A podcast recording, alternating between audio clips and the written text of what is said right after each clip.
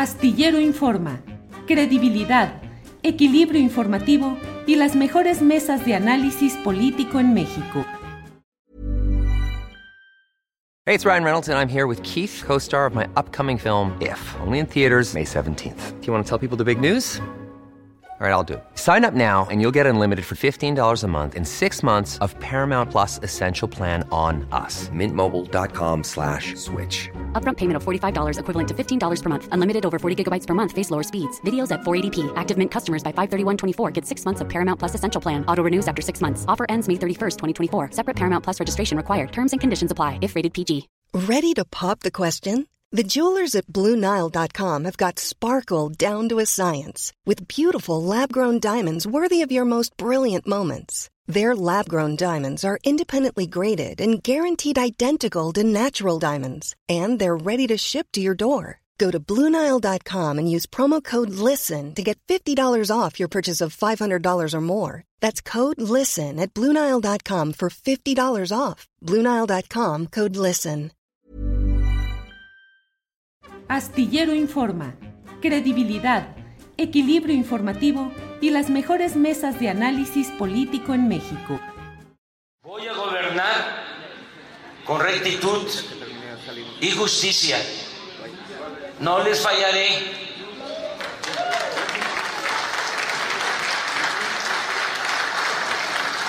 No voy a decepcionarles. No voy a traicionar al pueblo. Mantengo ideales y principios, que es lo que estimo más importante en mi vida. Pero también confieso que tengo una ambición legítima. Quiero pasar a la historia como un buen presidente de México.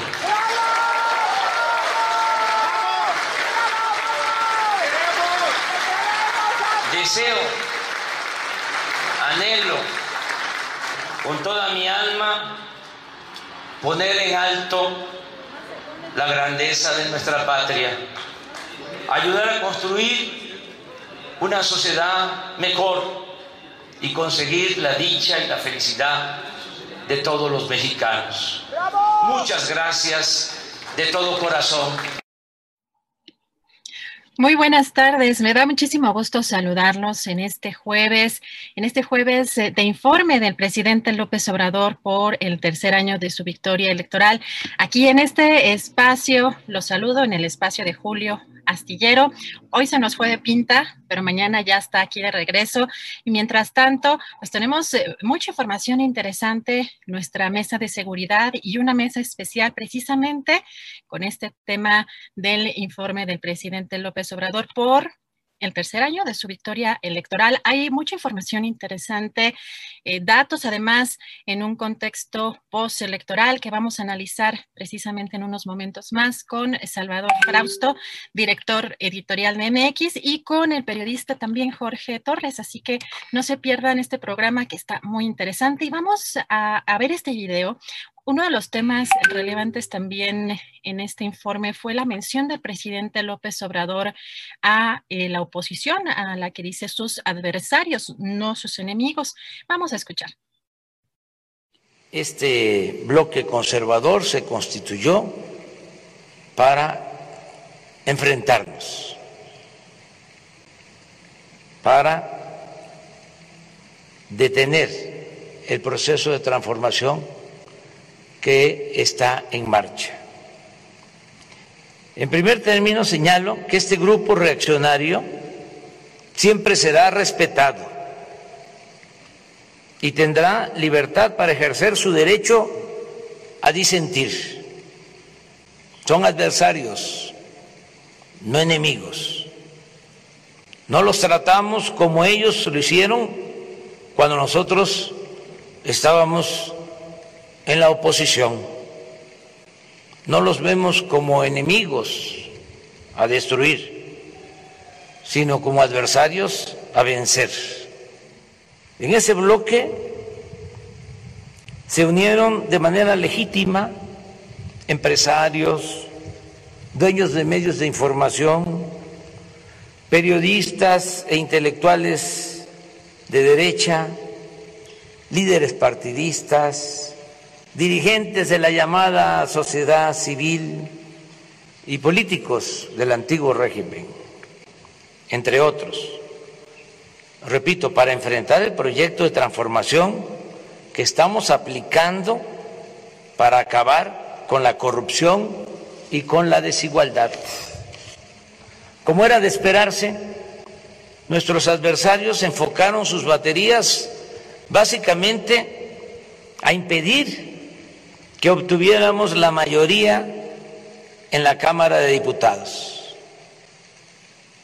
cuya facultad de esta Cámara de Diputados, facultad exclusiva, es la de aprobar el presupuesto.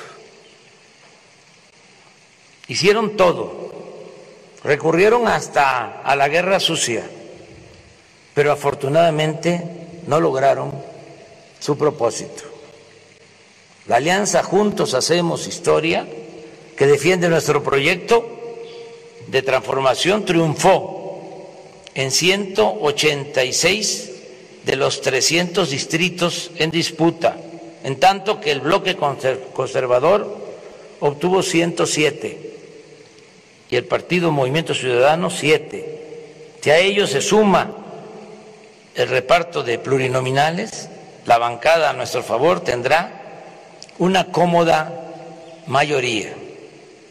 En otras palabras, ya se cuenta con la seguridad de que será aprobado el presupuesto destinado al desarrollo del país y al bienestar del pueblo. Se les ganó en buena lid aquí de regreso. Eh, sin duda, esta, pues este evento del presidente López Obrador tiene varias aristas y por supuesto que queremos analizar varios de los temas eh, que trató el presidente, porque incluso pues mencionó una encuesta que pues habría hecho eh, su gobierno, pues eh, eh, que se habría terminado de, llevar a cabo incluso hace tres días. Así que hay varios datos interesantes por analizar.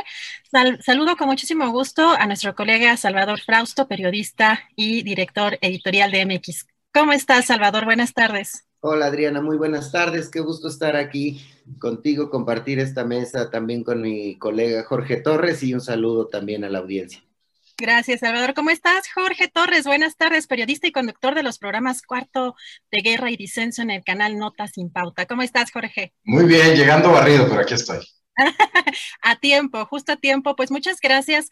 Eh, pues eh, empezaría contigo, Salvador. Eh, acabamos de ver un, pues no informe del presidente López Obrador en el que pues hay muchos temas interesantes por analizar. Uno de ellos empezó pues con el tema de la salud, la cobertura de la pandemia, ¿no? Y, pues los logros que ha tenido también en materia de salud. Hablo particularmente algo que me llamó mucho la atención eh, de que levantó el sistema de salud prácticamente eh, pues que estaba en ruinas. ¿Tú cómo ves este tema? Y en general, por supuesto, la, eh, este informe, Salvador. Claro, es un mensaje del presidente López Obrador, pues bueno, de festejo de sus primeros, cumple tres años de haber ganado la, la presidencia de, la, de México y bueno, pues sin duda, pues es un mensaje optimista, como suelen serlo estos tipos este tipo de informes, ¿no? No hay que alarmarnos en ese sentido. Cualquier informe de los presidentes anteriores o de los gobernadores, pues eh, destacan sus logros, algunos reconocen mayores o menores em, pendientes o, asuntos que no les han salido bien. Pero bueno, más allá del optimismo del mensaje, a mí me parece que es un mensaje eh, que tiene dos destinatarios. Uno, a, sus opositores. Hay un mensaje muy claro al bloque, a lo que él llama el bloque conservador, eh, en el que primero dice, es, eh, ellos se consolidaron para estar en contra de la llamada cuarta transformación. Se consolidan para estar en contra de las políticas públicas emprendidas por el gobierno de López Obrador y del movimiento que él encabeza. Entonces, ahí hay un dibujo muy claro, pero lo que más me llama la atención es cuando va, eh, les dice, les ganamos de buena lid. Es decir, eh, va prefigurando un asunto en el cual, ok, somos adversarios, están los conservadores, están los liberales, donde se asume él y su movimiento y, los partidos aliados a él y, y muchos personajes. Eh, ese, ese, ese, mundo de dos polos que mira Andrés Manuel López Obrador y que ha estado construyendo y que está instalado ya en el país, y lo vimos en las elecciones, dos grandes frentes compitiendo y solo un partido obtiene registro como, digamos, la tercera eh, opción que hay para los mexicanos. El presidente les está diciendo, les ganamos de buena lid. Ok, peleamos, eh, pugnamos, estuvimos eh, en desacuerdo, hubo incluso guerra sucia, pero les ganamos. Es decir, sigamos peleando bajo los canales de la democracia, de la discusión intensa que puede haber en un país en el que se puede discutir, en el que hay libertad de expresión y hay libertad de estar poniendo posicionamientos. El presidente les manda ese mensaje y los vuelve a señalar, los provoca. Eh, son esos dueños de medios de comunicación, son esos, son los intelectuales, son ciertos periodistas, son ciertos líderes opositores, son ciertos dirigentes de la sociedad civil. Ese es un elemento que casi no utiliza el presidente en sus discursos. Incorpora, sabe que hay una crítica de la sociedad civil organizada hacia su gobierno los incorpora como enemigos, como adversarios, no, dice, no son mis enemigos, son mis adversarios. Entonces el mensaje es muy claro, es decir, vamos a seguir peleando, peleemos por la buena, por los canales democráticos. Y el segundo eh, beta de mensaje es, em, ahí te, lo contestaría de acuerdo a la pregunta que me hiciste. Es decir, ¿cómo arranca el discurso Andrés Manuel López Obrador diciendo ya estamos superando la crisis económica, de salud, pone mucho énfasis en que eh, hemos eh, sorteado el tema del coronavirus, que hay menos contagios, sobre todo que hay muchas menos muertes, subraya que no estamos entre los países con más defunciones por COVID, y él pues plantea que ha, hecho conquistas, ha logrado una serie de, de logros, y ese es un mensaje, me parece, para su gente, para sus votantes, para ese más o menos 60% de mexicanos que apoyan y respaldan a su, a su gobierno, que piensan que debe continuar, que estarán, todavía abrigan eh, esperanza de mayores cambios, eh, probablemente. Entonces, hay un mensaje ahí muy dirigido a su gente que sabe que lo está escuchando y que va a reproducir los mensajes que se dieron hoy en este, en este informe de los tres años de su victoria. Entonces, ahí hay un mensaje y me llama la atención para cerrarme este comentario, la parte en la que dice, eh, debemos reconocer a todos los mexicanos que cuidamos a nuestros adultos mayores, por ejemplo. Le está hablando a su gente, a los mexicanos que votaron por él, y les está diciendo, ustedes son parte del logro, son parte de la transformación. Entonces, en resumen, estos serían los dos mensajes un mensaje duro a sus, al bloque conservador, les ganamos de buena lid, y a los suyos vamos por buen camino. Perfecto, muchas gracias, Salvador. Jorge, ¿cómo viste tú el tono? Además, eh, hay que recordar que sobre todo durante la etapa preelectoral hubo mucha, eh, pues hubo un, tono diferente en las conferencias mañaneras, hubo quizá eh, declaraciones del presidente más fuertes o más agresivas, por decirlo de alguna manera. el día de hoy el tono además de que por supuesto no hubo conferencia mañanera, el tono cambia. El tono cambió, como dice Salvador, tú viste que va dirigido en diferentes eh, frentes este discurso del día de hoy. ¿Cómo viste el tono? ¿Cómo viste la forma en que hablaba de los adversarios? Y particularmente a mí me llamó la atención cómo hablaba del tema de la pandemia, pero en, especial, sobre todo porque ha habido muchísima información y una campaña, pues sí hay que decirlo muy fuerte, eh, contra el gobierno, sobre todo por este tema de los medicamentos eh, contra el cáncer, ¿no? Por este em, por este tipo de medicamentos y de varios padres de familia que se estarían manifestando desde hace mucho tiempo, pero que también hay, hay otros factores involucrados. Pero habla, habla el presidente de un sistema de salud que se levantó prácticamente de las, de las ruinas y ahí es donde empieza prácticamente el, eh, pues este, este discurso de, del día de hoy. ¿Tú cómo ves el tono y cómo ves estos temas, Jorge? Mira, coincido plenamente con, con Chava, creo que, es, el tono que se esperaría, ¿no? Eh, aunque un tono festivo, un tono de hemos logrado lo que nos hemos propuesto, lo hemos hecho en condiciones en las que otros gobiernos no las han hecho, hemos hecho los cambios necesarios, en fin, es, demasiado autocomplaciente, que eso es lo que a mí me, preocuparía un poco, o llamaría la atención un poco de su discurso. Salvador tiene razón, mucho de este mensaje va dirigido a, su público, a su, audiencia, y, en ese sentido, pues él, asume que han, hecho logros muy importantes. En el tema eh, que, mencionas del sector salud, ahí me parece que hay muchos claroscuros, me parece que, hay un debate todavía, eh, hay mucha niebla en este debate, en donde efectivamente se entregó un sistema de salud en ruinas, eh, un sistema en el que se habían, eh, eh, digamos, había manipulación, había, se habían cooptado, digamos, las farmacéuticas, muchas de las farmacéuticas habían cooptado todo este proceso en el sistema de salud, tanto de suministro como de almacenamiento, como de transporte.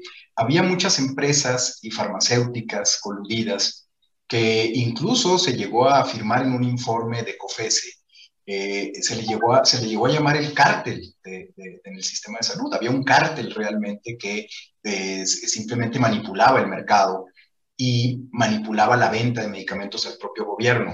Eh, esto, esto, es, esto es público, esto no lo podemos negar ni lo pueden negar las propias farmacéuticas. El problema es que el presidente cuando intentó cambiar esto, que en un principio pues suena, suena, suena bien, un gobierno que intenta limpiar su sistema de salud a partir de extirpar la corrupción en, el sistema de suministro, de administración, en fin. El problema es que no tuvieron la capacidad de afrontar una crisis eh, para conseguir ciertos medicamentos. Hay, no solamente hay desabasto en medicamentos oncológicos, hay desabasto, por ejemplo, en medicamentos para diabetes. Entonces, yo aquí pondría en la balanza, que es lo que a mí me parece que haría falta en, una, una, autocrítica del propio gobierno, hay medicamentos, por ejemplo, para diabetes que reciben, que recibían adultos mayores y que ahora van a tener que comprar con parte o con la pensión que les dé el gobierno para adultos mayores. Entonces me parece que si lo pones en la balanza, hay un problema real en el desabasto de medicamentos que le pega sobre todo a esta, eh, a esta, a esta base de personas que, requieren este suministro. Entonces, me parece que hay, es un tono festivo, es un tono de hemos logrado lo que, hemos, lo que nos hemos propuesto, y no veo crítica, no veo autocrítica. Me parece que sí es necesaria, me parece que la comunicación eh, en, en, Presidencia de la República no ha sido óptima, tienen que afinar su comunicación, es parte de una narrativa eh, demasiado autocomplaciente y hay que reconocer los errores y sobre todo, me parece que hay que corregir la operación que ha fallado, sobre todo en este caso, en el caso del abasto de medicamentos. Se entiende que es complicado porque la mafia de las farmacéuticas es poderosa, porque no son productos que se consigan tan fácilmente, pero al final la crítica es al gobierno que no previó y que no tuvo la capacidad de, operar eh, eh, sobre los hechos el suministro de estos medicamentos. Habrá que ver, este gobierno estos últimos tres años o estos dos años y medio, casi tres años, ha operado prácticamente en desmantelar muchos de los vicios del viejo régimen, como le llaman muchos, y lo que queda del, del régimen, de la administración, me parece que se van a tener que demostrar que ese desmantelamiento y esa construcción de lo nuevo va a funcionar. Entonces, yo, yo así lo vería. El mensaje, pues el mensaje es optimista, el mensaje es estamos bien, vamos a crecer 6%, después de que caímos 8%, eh, me parece que no es muy optimista este, este sistema de crecimiento, que además está por verse, y me parece que más allá del mensaje y del tono del presidente, los hechos no son muy, eh, muy optimistas. Me parece que ahí es donde vamos a tener que estar muy atentos de cómo se empiezan a dar ya a partir de este momento, a partir de tres años de gobierno, cómo se empieza o a consolidar su administración o francamente a deteriorarse en, el, sistema que él mismo fue creando a partir de la demolición del anterior. Gracias, Jorge. Salvador, vimos hoy un ejercicio eh, interesante en términos eh, pues de, eh, pues algo que, quizá pues no pareciera tener mucha independencia o en, términos de los datos, eh, no sabríamos cómo se habrían elaborado estas encuestas eh, telefónicas, pero presentó el, presidente López Obrador eh, lo que sería una encuesta telefónica en diferentes rubros, donde obviamente pues le favorece en, muchos, en muchos de los aspectos. Digo, uno de ellos es si en comparación con el, el, año pasado, el día de hoy la economía de las personas se encuentra mejor, igual, peor o no sabe, bueno, mejor 15%, igual 42.9, peor 40%, y estamos hablando de que pues en este año pues lo más complicado ha sido la, la pandemia, pues que ha, golpeado los, los bolsillos de, de, todos nosotros, ¿no? De todas las personas, eh, pero eh, pues también hablan sobre cómo perciben a la corrupción en este sexenio, eh, sobre si este gobierno consideran que es un cambio importante, sobre si está de acuerdo con este cambio, que pues ahí la cifra es muy alta, el 87.4% de los encuestados dice que sí está de acuerdo con este cambio, este cambio y el promedio de la calificación que le dan del 0 eh, al 10 al presidente López Obrador es 6.7 de calificación. Em, ¿Qué te parece, Salvador, este, este ejercicio que hace López Obrador con, con estas encuestas? Es, es, un ejercicio como para decirnos en cuanto al, anunció que lo iba a dar, fue un poquito ceremonioso, ¿no? Dijo, voy a dar mis datos. Sí, nosotros tomamos, eh, me dio la impresión de, es el Andrés Manuel de mis otros datos, ¿no? Es decir, él está refrendando eh, que no está de acuerdo con una serie de datos y de informaciones que salen a diario en los medios de comunicación y en las redes sociales, digamos, en la, en la mayoría, desde la percepción de Palacio Nacional, la mayoría de los medios y la mayoría de la comunidad tuitera influyente, digamos, están en contra de, la 4T. Es una aldea eh, ganada por, por, este, por la narrativa de la oposición.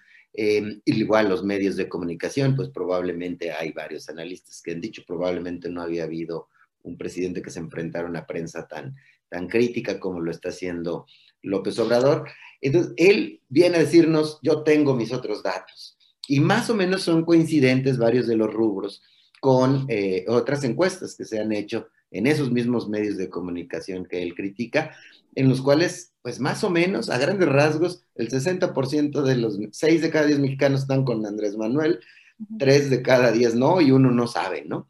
Y la expresión más o menos puntos la vimos reflejada en las elecciones eh, para la Cámara de Diputados sobre todo y, y, una lógica, digamos, más halagüeña para la 4T en las elecciones para gobernadores. Entonces, presenta estos datos y son interesantes, hay que, hay que analizarlos en detalle. Ese 6.7% que es que le, ese 6.7 calificación que le ponen, pues es elevado, llama la atención el 87.4% de la gente que está de acuerdo con el cambio y, y el elemento político está en la pregunta sobre la revocación del mandato, que es una parte de la oposición insiste, sobre todo la oposición empresarial, insiste, y otra parte, la oposición más política, no ha insistido, porque me parece que calculan que podría volver a ganarles la 4T al bloque opositor.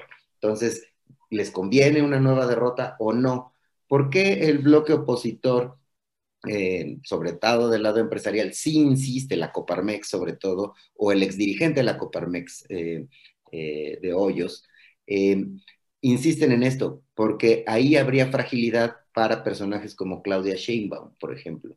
Es decir, si se va a revocación de mandato, pero se incluye a gobernadores que cumplen más o menos medio año, es decir, a los que se eligieron en el 2018, Claudia Sheinbaum también ofreció revocación de mandato. Si se incluye a Claudia Sheinbaum, puede quedar en un momento de mayor fragilidad, no tanto el presidente. Entonces, hemos visto cómo la ha cuidado, la ha arropado, sobre todo después de las elecciones, de una manera muy clara el presidente a, a Claudia. Entonces, eh, estos números tienen ese mensaje político. Dice, yo ganaría la revocación de mandato. Sí, probablemente ganaría la revocación de mandato, pero ganarían eh, los gobernadores, se incluirían, ¿cómo lo sacas de la jugada de una eh, consulta para revocar para revocar el mandato. Entonces son cifras muy interesadas, interesantes, son positivas para el presidente. Pediremos por transparencia la encuesta, eh, a ver si nos la dan, este, para analizarla en detalle, pero eh, digamos, son números más o menos en consonancia con lo que hemos visto en ejercicios de otras casas, de otras casas encuestadoras. Me quedo con el mensaje político de ese, de que nos haya presentado esos datos, que es quiere o no quiere, o sea, él quiere, se, sigue en el ring, ¿no? Con el bloque conservador. Si vamos a revocación de mandato, yo gano. Sí, pero aguas, ¿no? Quién sabe si vayan a ir.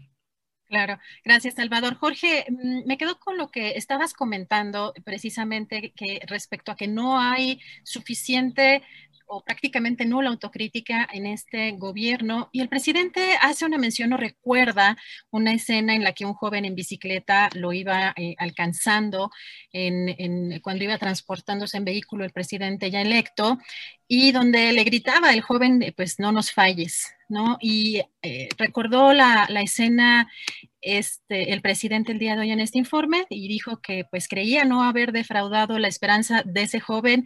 Eh, dice que pues probablemente tampoco de muchos por los que eh, votaron por él, pero que también algo que llama la atención decía algo parecido como posiblemente hay quienes imaginaron, ¿no? De, que sería de otra forma o que iba a ejercer yo este, la, la, presidencia de otra forma o que no comparten ¿no? mis ideas o no les gusta eh, el estilo con el que gobierno, pero decía, nadie podrá decir que no este, estoy combatiendo la, corrupción o no estoy buscando desterrar la, corrupción.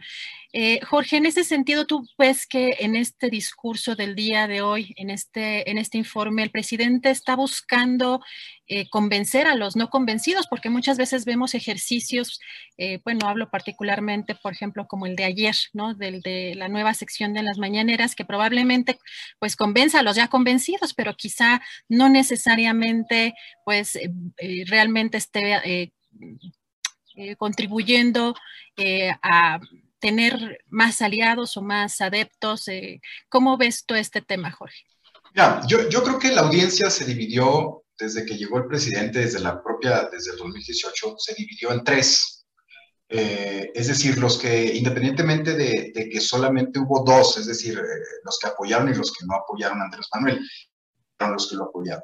Pero después de eso se dividió en tres, es decir, los que lo van a apoyar, pase lo que pase, los que no lo van a apoyar independientemente de que haga un buen trabajo y los que muchos de los que están a la expectativa, independientemente de que lo hayan apoyado en el 18, pero que están a la expectativa todavía a tres años de gobierno, para saber si siguen apoyando su movimiento.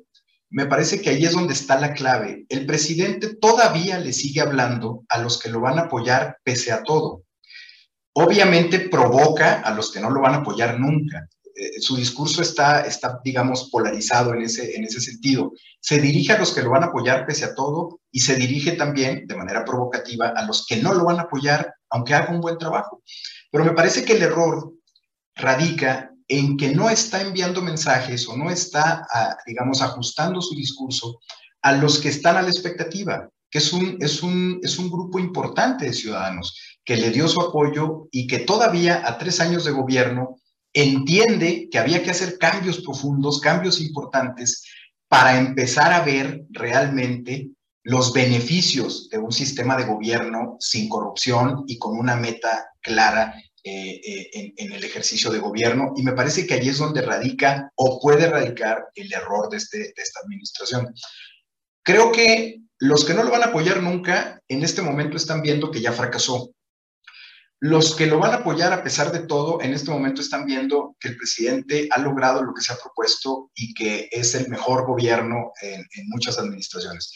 Pero los que están a la expectativa, creo que están visualizando que a partir de este momento, es decir, de la mitad de su sexenio en adelante, es cuando ya no es el discurso el que tiene que hablar, sino los hechos, los datos duros de los hechos. Es donde el presidente, que ya moldeó más o menos su régimen, su sistema, eh, la propia administración, es donde ya va a tener que empezar a dar resultados en todos los rubros, en el económico, en el, en el, en el de salud, por ejemplo, en el de seguridad, que ha tenido tropiezos importantes, Entonces, en ese sentido, me parece que el discurso, poco a poco, a partir de este momento, va a ser menos importante que los hechos que vayan generándose a partir de su sistema y de su esquema de gobierno. Y ahí es donde, en un año quizás, ya empiece a juzgarse de otra manera, o más duro el presidente, o asumiendo que ha funcionado el sistema que el presidente está instaurando.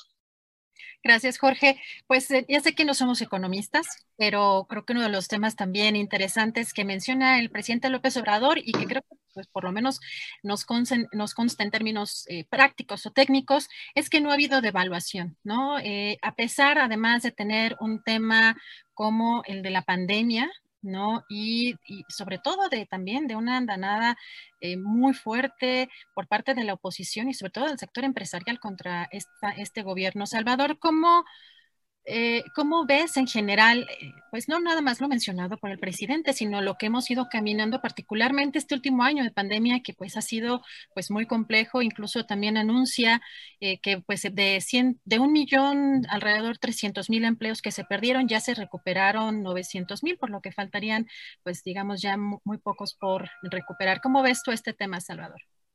Bien, eh, le dio un énfasis importante al tema económico en el mensaje del presidente. Después de lo que eh, mencionaste al, inicio de esta charla del bloque, digamos, de salud, el siguiente bloque fue una serie de puntos sobre lo que él considera el éxito en términos económicos de su gestión, ¿no? Es decir, no hay un aumento de las gasolinas en términos reales, salvo el del gas, que dijo que se va a corregir pronto, el de la estabilidad del, peso, que hay inversiones extranjeras llegando a, México, que las reservas, hay un récord de reservas eh, históricas en el Banco de México para afrontar una eventual crisis. Este, hay una serie de indicadores que el presidente pone ahí Em, de manera interesante, incluso el del empleo como un reconocimiento también de que faltan empleos por, por recuperarse. Este, en, en, ese, en ese tramo me parece que él se siente em, contento con los resultados y, eh, y si nos fijamos, sus acciones han sido en ese sentido muy prudentes. El secretario eh, de, de Hacienda que relevó a Ursúa, es decir, era un subsecretario eh, Herrera, Arturo Herrera, eh, aceptado por eh, la comunidad empresarial, que por la oposición incluso, y ahora que anuncia que va este, al Banco de México, también, incluso Felipe Calderón aplaudió esa, esa decisión. Es decir, es un personaje Herrera aceptado incluso por varios sectores de sus opositores. Y también el que llega eh, Ramírez de la O llega también con, eh, con ese cobijo. Entonces, en ese terreno ha sido como muy prudente, no ha habido eh, grandes sobresaltos y las cifras que ha planteado no son las que las grandes banderas de la oposición, salvo el tema un poco del empleo, el de las gasolinas, sí surgen a cada rato informaciones de allá en la frontera o en este estado ya está tanto, y él prometió que no iba a subir. Es decir, salvo la gasolina y el tema del empleo, no han sido las grandes banderas de la oposición, la, eh, crítica a la cuestión, al manejo económico que ha hecho el presidente López Obrador, sí lo han sido otras, los temas que tienen que ver con los, con los medicamentos, que me parece que es uno de los grandes eh, ausentes en este mensaje que dio el presidente, el tema de eh, dar una explicación más eh, creíble, más clara sobre el abasto de medicamentos, dónde están, por qué no han llegado, cuál ha sido el papel de este organismo de la ONU encargado de hacer ese tipo de gestiones. Mm, ¿Por qué no hay un vocero del lado del equipo económico dándonos esas explicaciones eh, de qué es lo que está ocurriendo? Más allá de si está manipulando la oposición la narrativa del tema de los niños con cáncer, que es posible y que hay ahí un, sesgo. También no hay una explicación suficiente por parte del gobierno sobre ese tema. Y eh, además es un tema de súper delicado porque estamos hablando de la vida de gente y de la vida de niños eh, con una enfermedad pues muy difícil de, afrontar. Entonces ahí hay un vacío, una ausencia en el mensaje de no querernos dar una explicación y que se podría resolver de una manera muy simple. La explicación tendría que venir desde el lado de las autoridades encargadas de esas compras y de la distribución de esas compras. ¿Cuál es el papel del INSABI en ese, en, ese, en ese terreno? ¿Cuál ha sido el papel de la Secretaría de Hacienda? ¿Cuál ha sido el papel del IMSS? Es decir, ahí qué es lo que está pasando y nos hacen falta explicaciones claras y cuando no hay explicaciones tendemos a pensar de que ahí hay errores, que ahí hay equivocaciones y que ahí hay un mal manejo de la compra eh, consolidada de medicamentos como uno de los pendientes pues, que están ahí a la vista del presidente López Obrador. Gracias, Salvador. Coincido, pues hizo falta o hace falta mucha información y además eh, quizá dejaron crecer mucho, mucho este tema de la falta de medicamentos para niños con eh, cáncer. Jorge, me iría contigo eh, con el tema de seguridad. El, presidente, particularmente, no nada más hoy, también en una conferencia mañanera también ya lo había mencionado, que en su gobierno no habría nacido ningún otro cártel o ningún otro grupo del crimen organizado. Y pues dijo dio cifras respecto a la baja de algunos delitos como en el caso del homicidio, aunque sí admitió eh, el caso del incremento, me parece que de un 14% en el caso de los feminicidios. También eh, habló de un aumento, por ejemplo, en el caso del robo, de 9% en el robo al transporte público y 23% en eh, la extorsión. Destacó principalmente el presidente, pues la forma en la que se reúne su gabinete todas las mañanas y pues la atención que estarían dedicándole a este tema eh, de la seguridad o, la inseguridad en, este caso, sobre todo, Jorge, a, raíz de pues, estas últimas semanas que tras las elecciones, eh, particularmente en Tamaulipas, se ha desencadenado una eh, pues, violencia brutal. ¿Cómo ves este tema, Jorge? Mira, creo que, creo que en algunas zonas del país, me parece que las zonas históricas, el, el crimen está totalmente desatado. me parece que los controles estatales no, no están funcionando.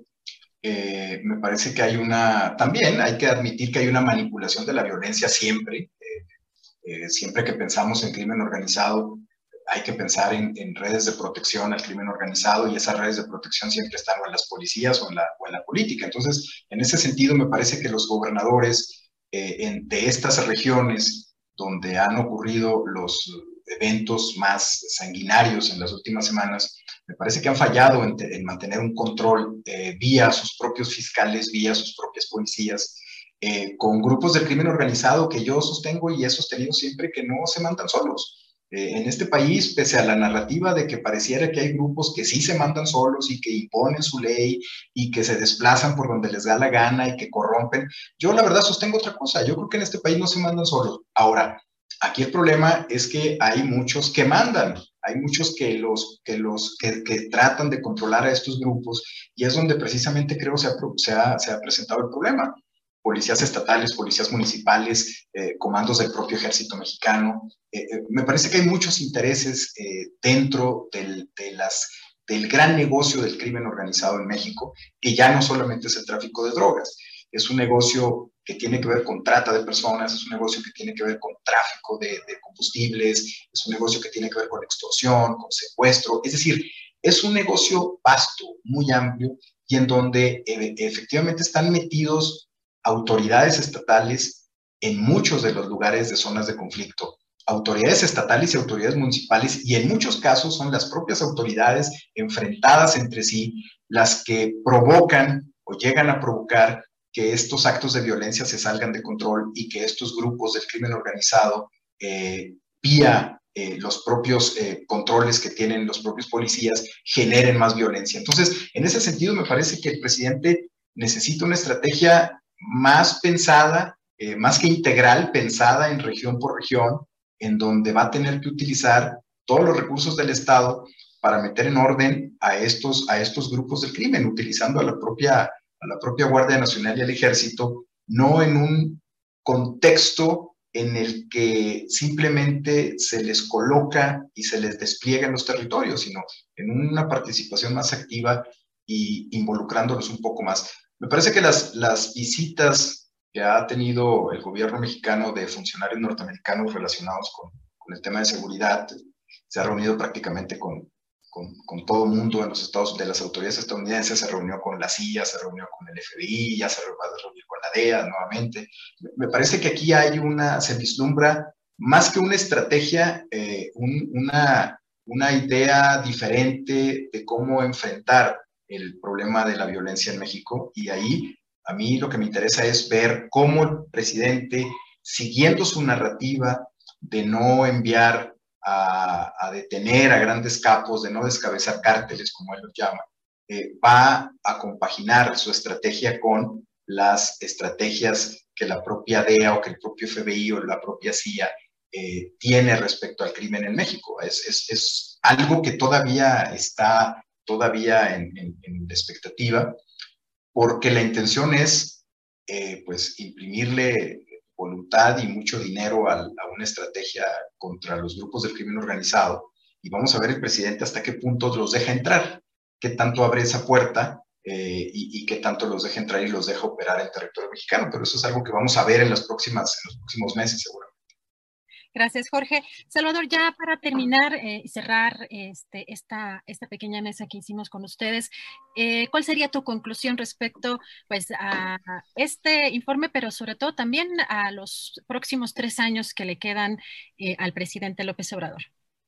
Sí, dando para entrarle un poco al tema de, seguridad en este contexto, Adriana, me parece que la gran un tema insuficiente, eh, faltante en este mensaje del presidente López Obrador es, una visión más crítica de lo que está pasando en el tema de seguridad, porque dio a conocer algunos indicadores eh, positivos, los matizó mucho los, los, negativos, el tema del secuestro es, es grave, ah, el tema de los homicidios y los feminicidios, aunque en los homicidios el argumento eh, gubernamental es que se desacelera el crecimiento, y es cierto, se desacelera, pero sigue en niveles altísimos.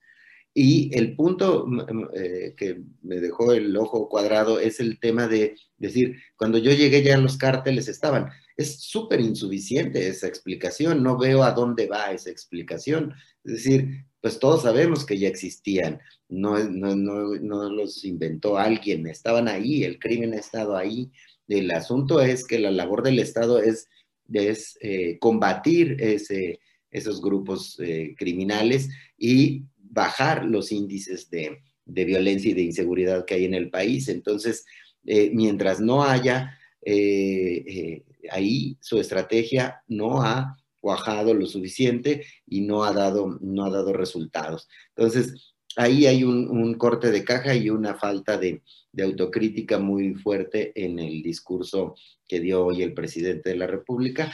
Y hacia los próximos tres años, bueno, ahí sí veo cierto reconocimiento de algunas cosas. Por ejemplo, en el tema, cuando dice, cuando está platicando sobre lo del bloque conservador, en algún momento dice, hace una pausa y dice, bueno, yo no soy dueño de la verdad absoluta, que es una de las críticas que le hace ese, sobre todo ese sector. No soy dueño de la verdad absoluta.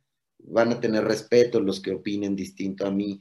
Eh, veo un reconocimiento de, em, de, cierta crítica, de esa crítica, aunque no lo menciona como las clases medias en esta ocasión, eh, hacia ese discurso en el que le han dado duro en, los medios y en las redes en el, en el tema de que se está confrontando contra esos grupos.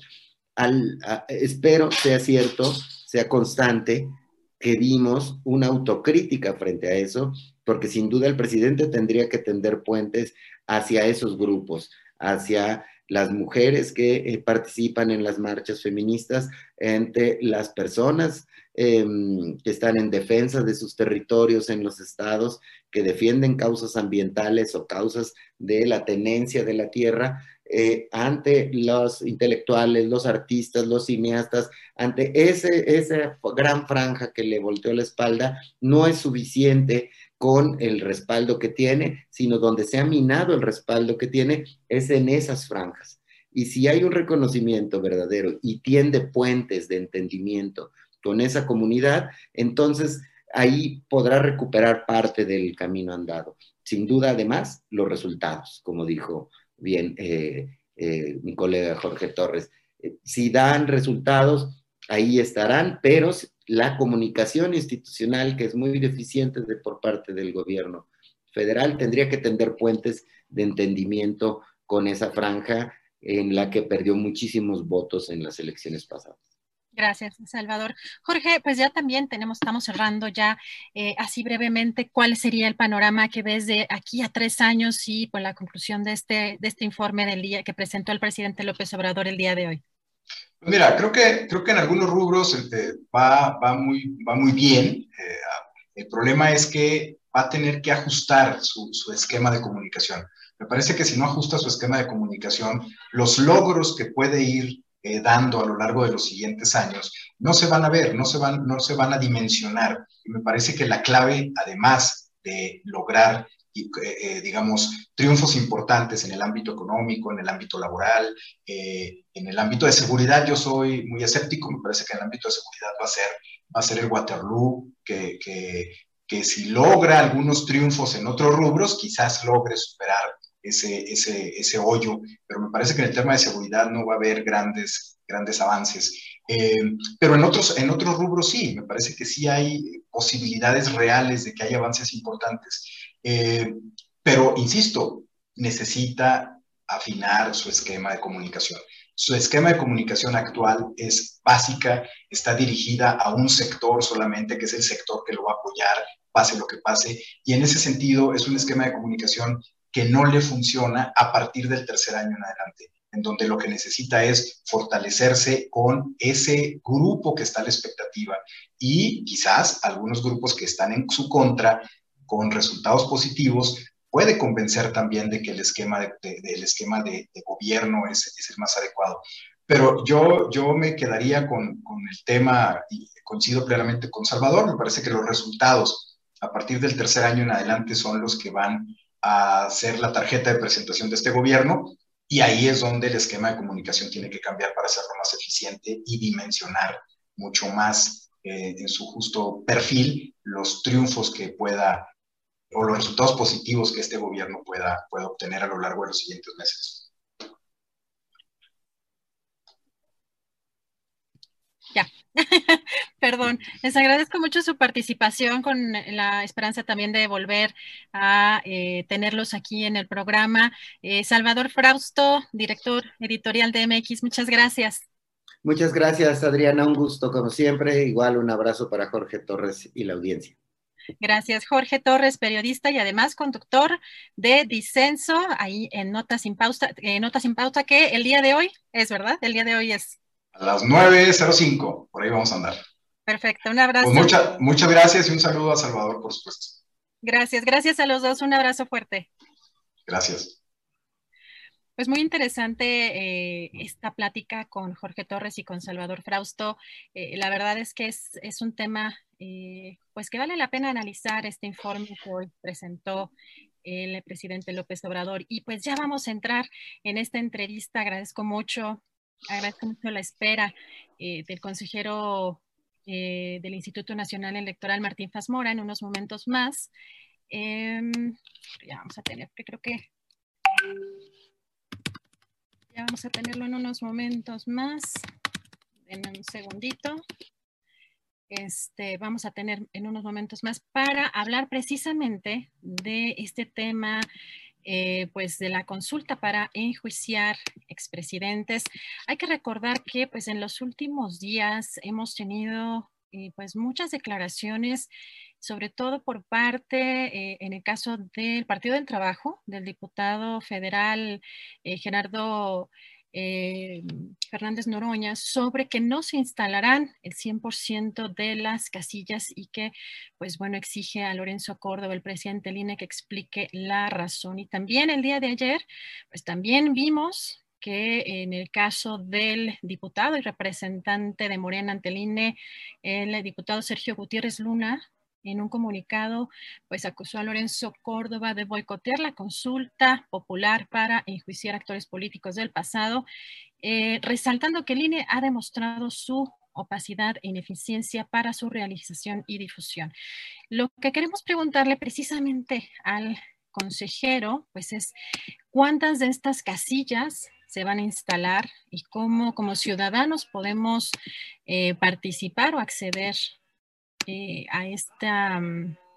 A esta, eh, a la organización o cómo podemos conocer más cómo se está llevando a cabo, incluso cómo se va a publicitar, porque eso también es uno de los temas que han estado causando polémica. Le agradezco mucho, ya tenemos por acá al consejero eh, del INE, del Instituto Nacional Electoral, José Martín Fazmora. ¿Cómo está, consejero? Muy buenas tardes. Muy bien, Adriana, un gusto saludarte a ti y a todo el auditorio de Julio Muchas gracias, consejero.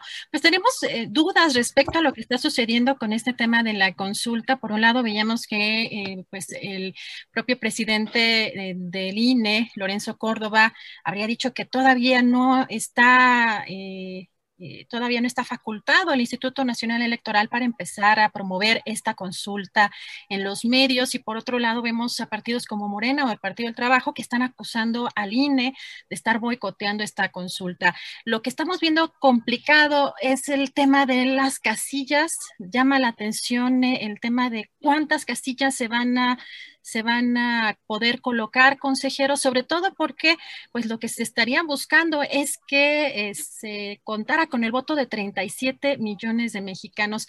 ¿Cuántas, eh, cuántas casillas se van, a, se van a colocar, consejero?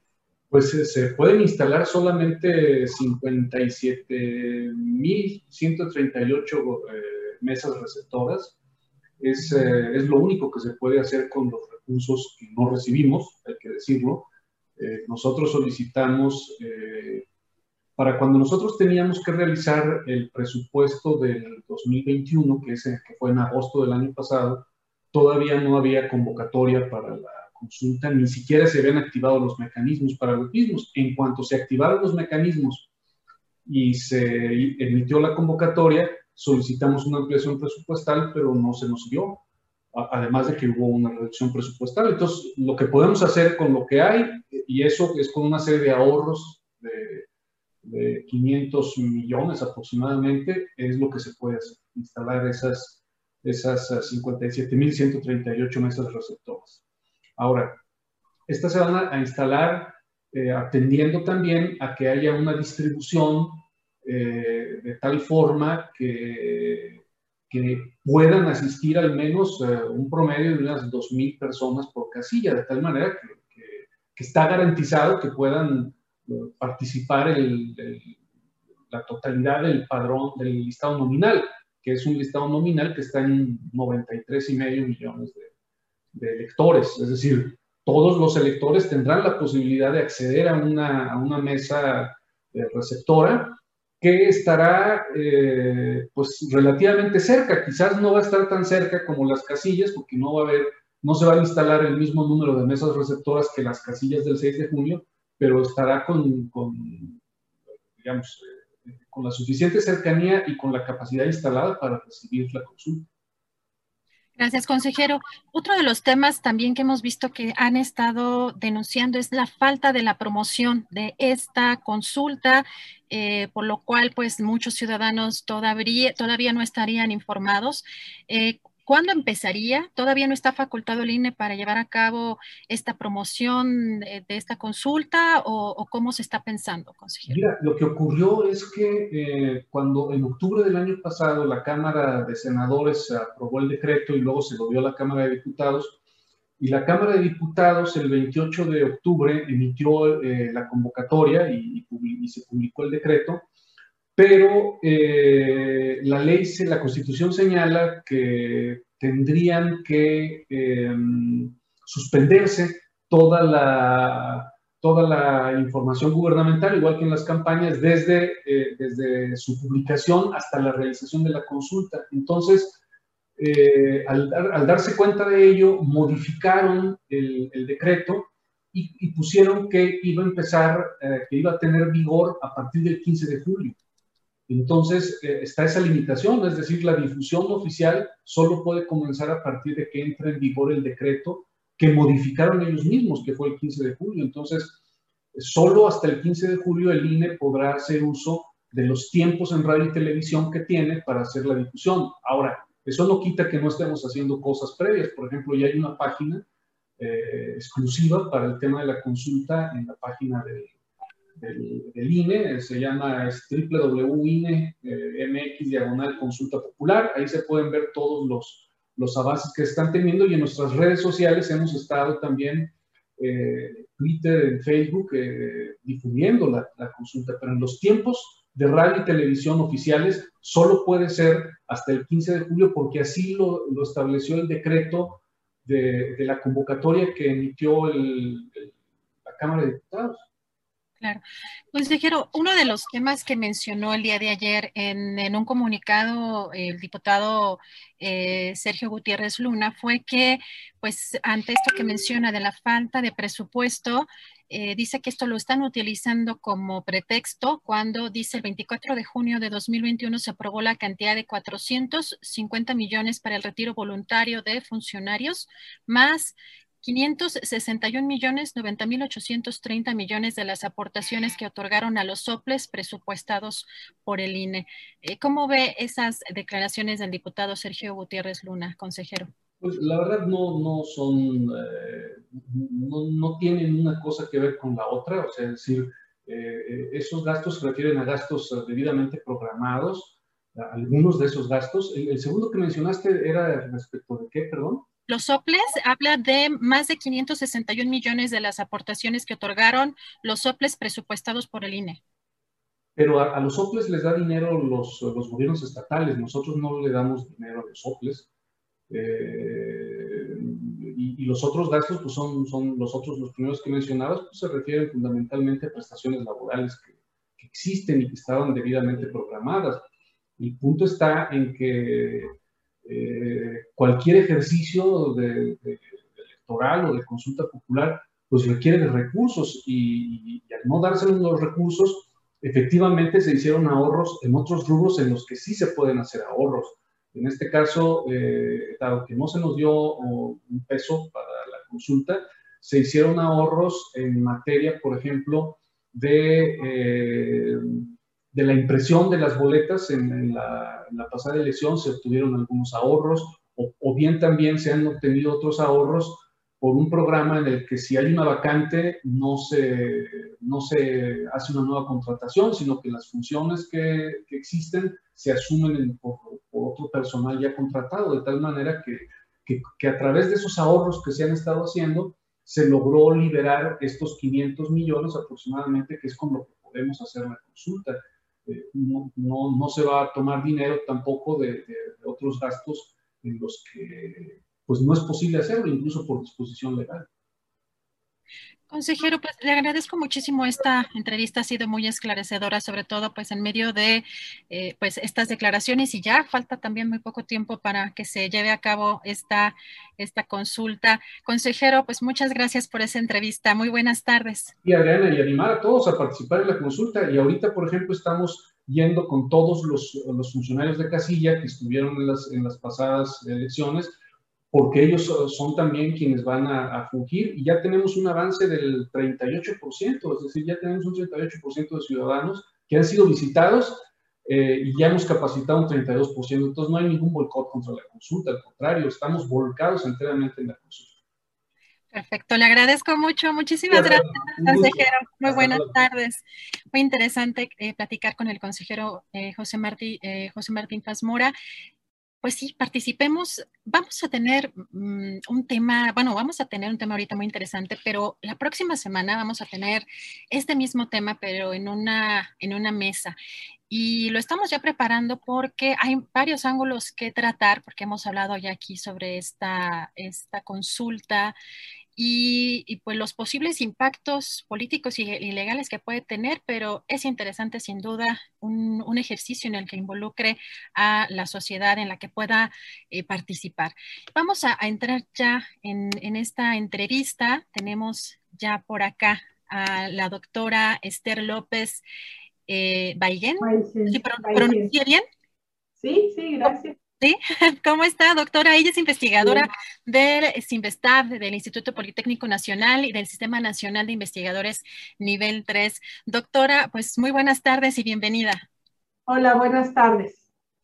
Y pues preguntarle, doctora, hay una investigación interesante, nos estaba contando, doctora, eh, sobre el tema de la diabetes 2 y si se puede revertir y también sobre el tema de todo lo que consumimos en México, que además hay que decirlo que eh, muchísima, muchísima comida que además a las empresas ha costado mucho meterlas en cintura. Ahora tenemos un nuevo etiquetado que eh, sin duda ha sido un proceso muy difícil, doctora, pero pues eh, sí estamos o hemos estado muchos años acostumbrados a consumir una gran cantidad de carbohidratos. ¿Qué nos puede decir, doctora, sobre este tema? Sí, el, el mensaje más importante que yo estoy empeñada en comunicar en los últimos tiempos es que hay una serie de alteraciones metabólicas que se originan en el hecho de que estamos expuestos a una enorme cantidad de eh, alimentos hipercalóricos, pero especialmente alimentos que tienen muchísima azúcar, lo que llamamos carbohidratos. Entonces, todos estos alimentos que son empacados, procesados, y los alimentos que son endulzados, ya sea con azúcar o con jarabe de, alta fructuosa, están ocasionando un, es lo que se conoce como síndrome metabólico y están modificando las respuestas que tenemos, están modificando la función de una hormona muy importante que ha sido muy importante para nosotros como especie para sobrevivir, que es la insulina. Y sobre todo el mensaje más importante es que esto se está constituyendo en un proceso toxicológico, es decir, así como eh, yo trabajo en el departamento de toxicología y una de las cosas que vemos, lo que vemos más en este departamento, en nuestras investigaciones, es entender qué elementos a los que estamos expuestos son tóxicos y cómo son los mecanismos de esa toxicidad y cómo nos vamos a hacer conscientes de esa toxicidad, nos vamos a proteger o inclusive nos vamos a desintoxicar. Entonces, la línea principal que estoy manejando en este momento es el hecho de que eh, la glucosa se está volviendo un tóxico porque la exposición es muy alta y muy constante y entonces esto está generando que la insulina trabaje demasiado, que el páncreas trabaje demasiado, haya demasiada insulina, demasiada glucosa en la sangre eventualmente, y esto daña muchos tejidos y muchos órganos, daña al hígado, daña las articulaciones, daña los vasos sanguíneos pequeños, daña los vasos sanguíneos grandes. Y las manifestaciones que estamos viendo de esta glucotoxicidad e hiperinsulinemia son precisamente un exceso, una, una epidemia que es mucho más grande que la del COVID, de diabetes y obesidad, que en el 80% de los casos se presentan juntos, porque el 80% de la población no puede tolerar las enormes cantidades de glucosa tóxica a la que estamos expuestos en este momento con la forma de alimentación que tenemos. Doctora, perdón que le interrumpa, perdón que le interrumpa. ¿Glucosa tóxica a qué se refiere? O sea, me refiero a que el azúcar, o sea, el, la cantidad, o sea, hay un, hay un dicho muy importante en toxicología, la dosis hace al veneno. Una pequeña dosis puede no envenenarnos, pero una dosis muy alta y muy constante nos está envenenando. Esta enorme cantidad de carbohidratos en el pan, en las pastas, en las harinas, en las galletas, el azúcar, en todas las bebidas que tienen azúcar, es una dosis muy alta y muy constante y nos está envenenando. Entonces, tenemos que aprender a decir que no, tenemos que aprender justamente esto que se llama alfabetización nutricional, porque es una cuestión de educación entender que no podemos seguir con este veneno.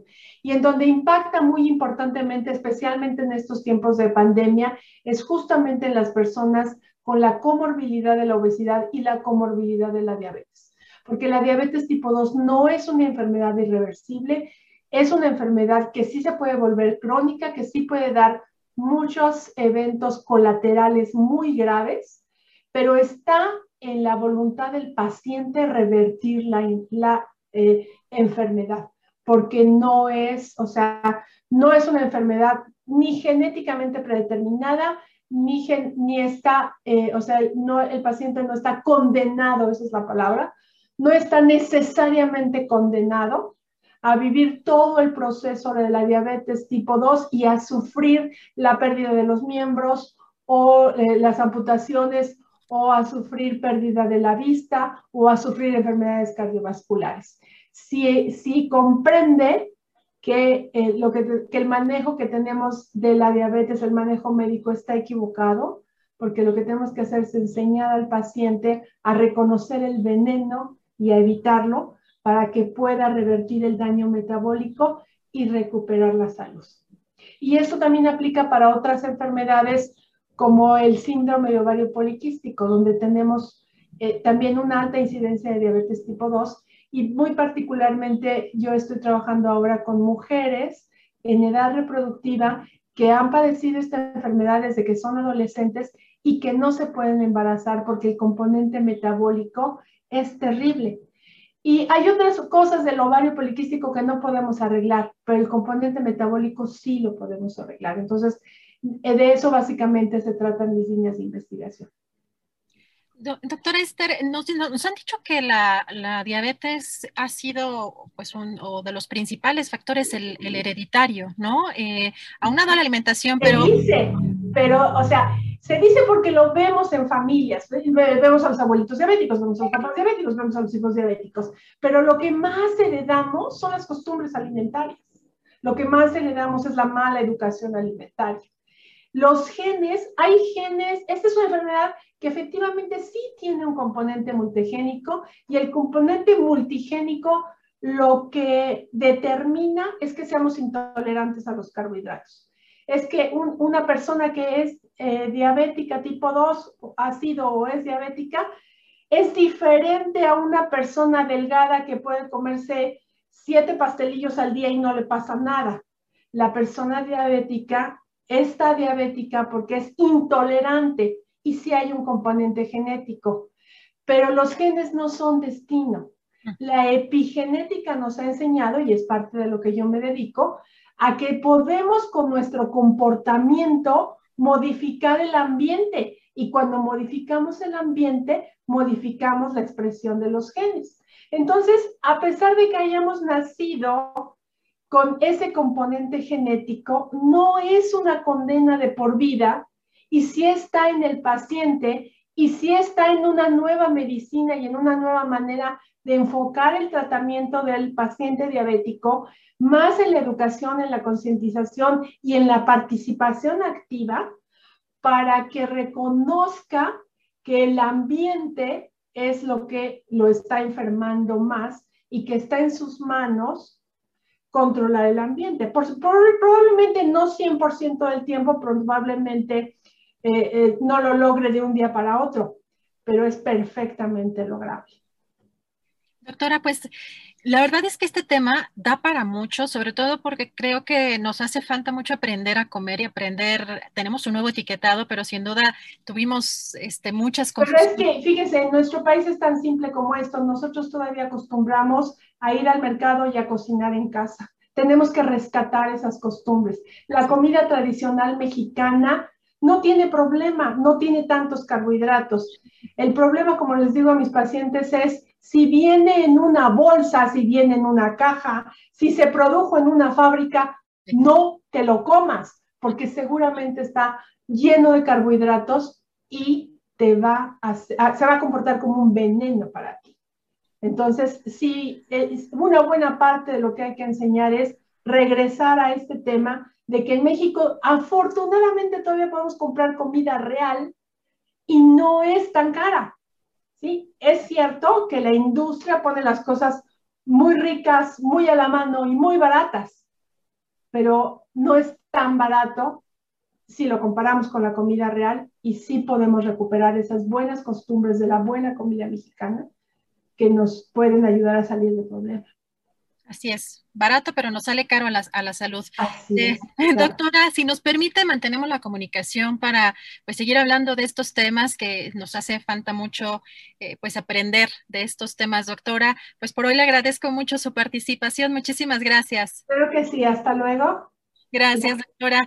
Muchísimas gracias a la doctora. Em, pues la verdad es que son temas que a lo mejor pocas veces tomamos en cuenta lo que lo que realmente consumimos, pero esta, esta situación, la verdad, en, la pandemia creo que también eh, pues podría tener que ver con pues el incremento o la alta de función aquí en nuestro país. Y la doctora Esther López Ballén, pues investigadora del del Politécnico, del Instituto Politécnico Nacional y del Sistema Nacional de Investigadores nivel 3, pues nos trae información pues, muy importante. Y ya tenemos lista nuestra mesa de seguridad. Muchísimas gracias por la paciencia a mis colegas. Saludo con muchísimo gusto a Víctor Ronquillo, periodista y escritor de libros. ¿Cómo estás, Víctor? Bien, contento, no, no hay problema. Sabemos de la dinámica del periodismo y del trabajo que hacen ustedes, ¿no? Con mucho gusto estamos aquí, mi querida Adriana. Gracias, gracias, Víctor. Ricardo Ravelo, periodista y escritor también. ¿Cómo estás, Ricardo? ¿Qué tal, Adriana? Buenos días, buenas, buenas tardes, perdón. Este, un saludo a mis compañeros también, Víctor y Guadalupe. Este, un saludo también para Julio y al auditorio que nos eh, está siguiendo ahora. Muchas gracias. Guadalupe Correa, profesora en George Mason University. ¿Cómo estás, Guadalupe? Hola, Adriana. Pues muy, muy contenta de estar aquí contigo, con Víctor y con Ricardo. Y pues un saludo a todos y a, Julio a la distancia. Mm, muy feliz de estar aquí. Muchas gracias. Pues sí, se nos fue de pinta, así que vamos a poder hacer travesuras el día de hoy. Eh, pues empezaría contigo, Víctor. Em, pues en este informe que presenta hoy el eh, presidente de la República habló sobre el tema de la seguridad como un tema también, eh, pues no nada más heredado, sino también llevan dos veces que menciona que los cárteles no se generaron en su gobierno en estos tres años o en estos ya casi tres años y eh, pues incluso hizo mención de dos, del cártel eh, Jalisco y de, me parece, el cártel del Pacífico. Eh, habla también el presidente de algunas cifras que habrían estado bajando en, en, su sexenio, que serían el homicidio, por ejemplo, en el caso también de los secuestros, pero sin, eh, sin embargo tenemos un alza importante en el feminicidio de 14% y también en otros delitos. ¿Cómo, cómo ves eh, particularmente en este tema eh, de seguridad, Víctor, este informe y, y en general también cómo viste el mensaje que dirigió el día de hoy el presidente? Bueno, son, son varios temas, ¿no? Yo creo que en principio habría que ver qué finalidad tienen estos mensajes. Van 10 en lo que va de estos tres años de gobierno y me parece que esa finalidad sin duda es eh, obvio, una finalidad política, pero es una finalidad política que de alguna manera define y robustece el proyecto de gobierno de López Obrador. Digo que lo, que lo define porque de alguna manera hace recuento de lo que ha sido este este proyecto de gobierno y algo que es muy importante, esta redefinición de la función del Estado, ¿no? Eh, de manera radicalmente distinta a lo que fue el Estado en la época neoliberal. No hay duda de que este Estado se recompone, se reconfigura y tiene como objetivo central logrado o no logrado, ese es un, tema de discusión amplia, pero atender las necesidades prioritarias de, eh, de, la población de este país, construir la democracia y también trabajar por el bien común, poniendo por delante a los pobres. Em, en términos de seguridad, mira, creo que yo lo mencionaba hace un rato, ¿no? Cuando se dice que hay una disminución del 2% en términos de homicidio doloso, esto parece nada en términos de lo que ocurre en este país. Pero cuando uno tiene la oportunidad de reportear en las fronteras, cuando uno pues ha recorrido los caminos de, Michoacán, los caminos de Guerrero, cuando se ha tenido ocasión de conversar con las personas que siguen reivindicándose como un sujeto político importante y que son víctimas eh, de la desaparición forzada, familiares de víctimas de la desaparición forzada, uno entiende la dimensión de esta realidad.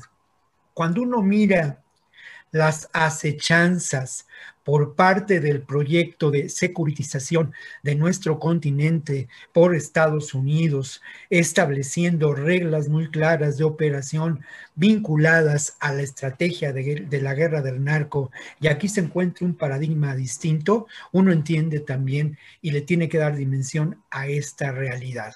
Y lo otro que también es muy importante, mira, a veces perdemos de vista, sobre todo nosotros periodistas, la dimensión histórica de lo que ocurre, ¿no?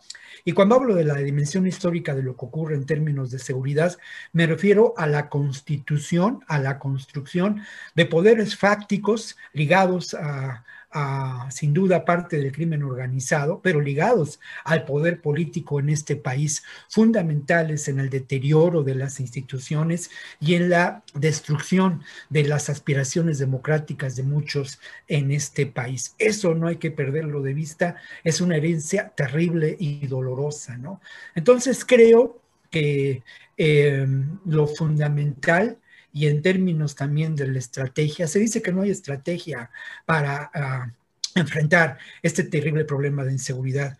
Pues lo que hay es una estrategia que tiene una profundidad, que tiene una visión distinta, en la que yo lo he dicho muchas veces, ¿no? Me parece em, deplorable el que se eche mano de la militarización, el que la Guardia Nacional se constituya eh, y se fortalezca, y no se establezcan posibilidades de nuevas versiones y tipos de seguridad distinta. López Obrador habló la semana pasada de lo que es la, eh, la policía comunitaria en Guerrero. Hay ejemplos, hay ejemplos de otras alternativas de seguridad que van de la mano con también organizaciones democráticas más horizontales.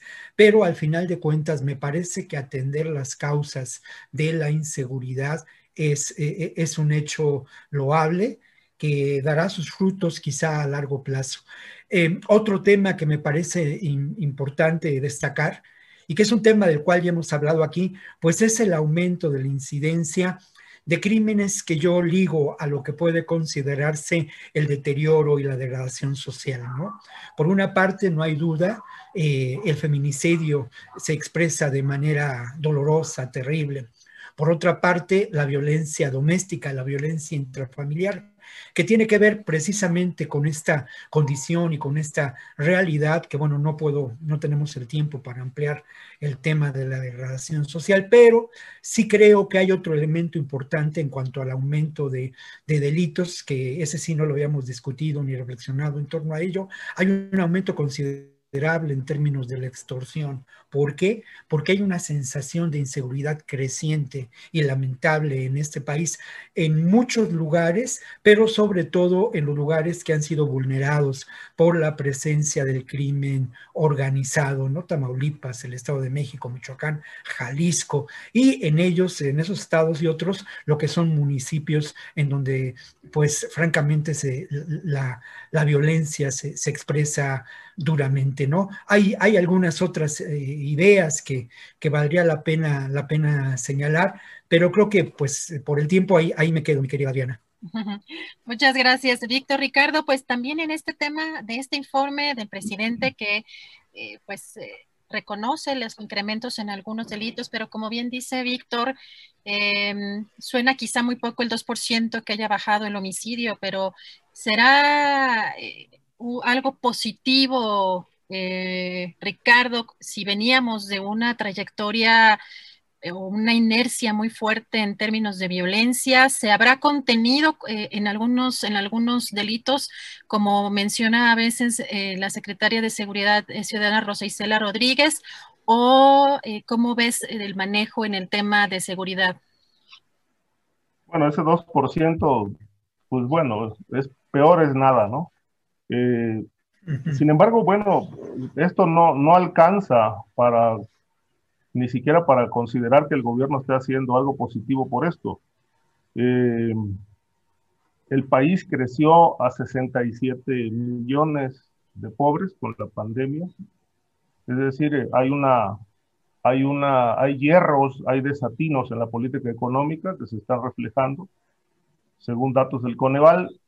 Eh, Obviamente, mucho de esto tiene que ver con la falta de apoyos a las empresas, las dejaron quebrar y esto generó desempleo. Y ahí está el desempleo, ahí están los pobres, que es lo que alimenta el proyecto de la 4T. Entre más pobres haya, pues esto se convierte en un semillero electoral que hay que seguir manteniendo a través de programas sociales. En el respecto del tema de la seguridad, pues el presidente está reprobado. Es decir, es un gobierno sin resultados. Eh, hablar de un 2% a mí me daría vergüenza como presidente. Eh, me pareciera más honesto reconocer que la política de seguridad ha fallado y que no han sabido articular una estrategia eficaz frente al crimen organizado. Tiene razón el presidente cuando habla de que los cárteles no, no surgieron en este periodo eh, actual, sino que vienen del periodo neoliberal. Este, en efecto, surgieron hace muchos años, este, las organizaciones criminales se han asociado unas con otras, eh, algunas se han debilitado, este, producto de sus mismos ajustes de cuentas, otras se han fortalecido a través de distintos mecanismos que tienen que ver con la protección recibida en, en sexenios anteriores. Me parece que un caso emblemático es Sinaloa y el cártel de Jalisco Nueva Generación, que son los dos grupos que consolidó, por un lado, se consolidaron en el periodo panista del año 2000 a la fecha, cuando se dio el parteaguas eh, entre lo que fue el régimen del partido de Estado y la alternancia en el año 2000. Ahí se fortalecieron estos dos grupos. Y ya el resto, bueno, pues son organizaciones eh, muy beligerantes, muy violentas, que eh, de una o de otra manera han controlado territorios y han ampliado su portafolio de actividades criminales que, que tienen al país este, en una verdadera crisis de seguridad. Sin embargo, eh, el hecho de que no hayan surgido en este, en periodo y que sean producto del neoliberalismo, no exima al presidente de la responsabilidad de combatir al crimen organizado. Es decir, hoy Michoacán, eh, por ejemplo, está tomado por el crimen y no hay gobierno municipal, ni hay gobierno estatal, ni hay gobierno federal presente. No obstante que tenemos una militarización eh, espantosa, eh, escandalosa. Hiring for your small business? If you're not looking for professionals on LinkedIn, you're looking in the wrong place. That's like looking for your car keys in a fish tank.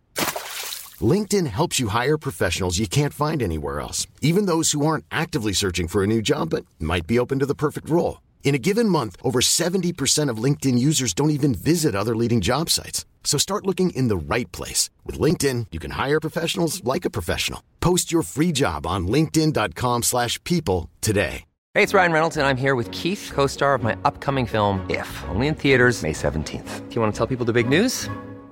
All right, I'll do it. Sign up now and you'll get unlimited for $15 a month in six months of Paramount Plus Essential Plan on us. Mintmobile.com slash switch. Upfront payment of $45 equivalent to $15 per month. Unlimited over 40 gigabytes per month. Face lower speeds. Videos at 480p. Active Mint customers by 531.24 get six months of Paramount Plus Essential Plan. Auto renews after six months. Offer ends May 31st, 2024. Separate Paramount Plus registration required. Terms and conditions apply if rated PG.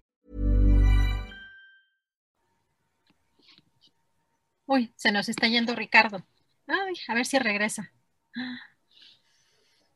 Bueno, lo que regresa Ricardo Guadalupe, a ver si eh, vamos contigo. Eh, ¿Cómo ves el, el tema eh, de la seguridad en este discurso del presidente López Obrador el día de hoy? Em, ¿Coincides en que, en que son eh, resultados muy pobres o que falló la estrategia? Cómo le entregaron además también el país al presidente López Obrador y realmente había estrategia alguna que pudiera surtir efecto. ¿Cómo ves este tema, Guadalupe? Es un tema tan complicado. De alguna forma, yo, creo, yo estoy eh, de acuerdo en, en lo que dice el presidente en el sentido de que sí fue un problema heredado de muchas maneras y en este sentido también estoy de acuerdo con mi colega Ricardo Ravelo. Eh, sin embargo, creo que sí, definitivamente también el gobierno de México en, en el tema de seguridad está reprobado. Creo que el decir que esto fue una herencia del periodo neoliberal, en primer lugar, no sé a qué se refiere realmente con lo neoliberal, porque lo ha explicado en varias ocasiones, pero seguimos en un periodo de alguna forma, pues muy vinculada al capitalismo, muy vinculado al capitalismo, sí con un enfoque mayor en los pobres, que Víctor lo, lo describe como, como una estrategia, digamos, para atacar las causas de raíz de la violencia, de la inseguridad, que claro que es un combate a la pobreza y a la desigualdad, por supuesto que es más de largo plazo, pero definitivamente algunas partes del país se le han ido de las manos al gobierno federal, pero también tenemos, no solamente también como la oposición, poner un enfoque únicamente en el gobierno federal, porque muchos de los problemas de seguridad tienen que ver también con los espacios estatales y de gobiernos locales. Esta cuestión de falta de coordinación este, también ha, provocado muchísimos problemas. En el tema de la militarización, hablar de que, de que la militarización es, es el problema en sí, yo creo que tampoco es una buena manera de entender este, esta cuestión, porque la herencia de la militarización en el tema de la seguridad tiene también que ver con eh, la militarización eh, o la paramilitarización criminal que se fue dando a la par y que de ahí no sabemos muy bien los orígenes, no los hemos estudiado particularmente bien y creo que hay un tema que vamos ahorita a discutir, que es el tema quizás de Tamaulipas o del noreste de México.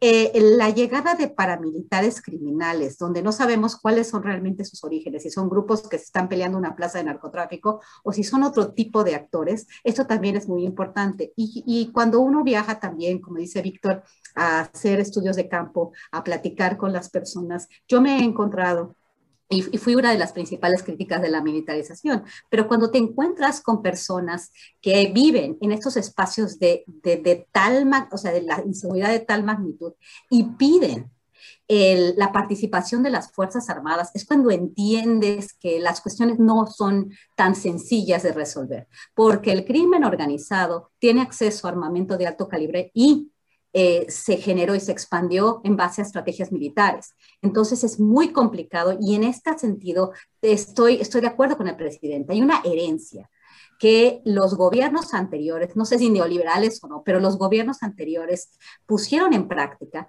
y no es tan sencillo eh, tener una estrategia que funcione. Lo que sí sabemos es que el gobierno no ha puesto en marcha una estrategia que funcione este 2% de reducción en la tasa de homicidios se puede volver a disparar, ya lo sabemos. Lo que pasó en el, primer año y medio del gobierno de Enrique Peña Nieto fue una reducción en el número de homicidios, pero, pero de, nuevo se, fue exponencialmente para arriba. Este incremento en crímenes de, otros, de otro tipo, eh, la baja en secuestros, bueno, puede ser una cuestión loable, pero no creo que a la larga podamos decir que esto es un éxito. Entonces, eh, ¿qué nos queda? Yo creo que esta creación de una policía, ya sea la Guardia Nacional, porque bueno, sí sabemos que la, la delincuencia organizada está militarizada. Este tema de, de, la militarización no puede ser simplemente desdeñado porque es muy difícil establecer, eh, o sea, establecer esquemas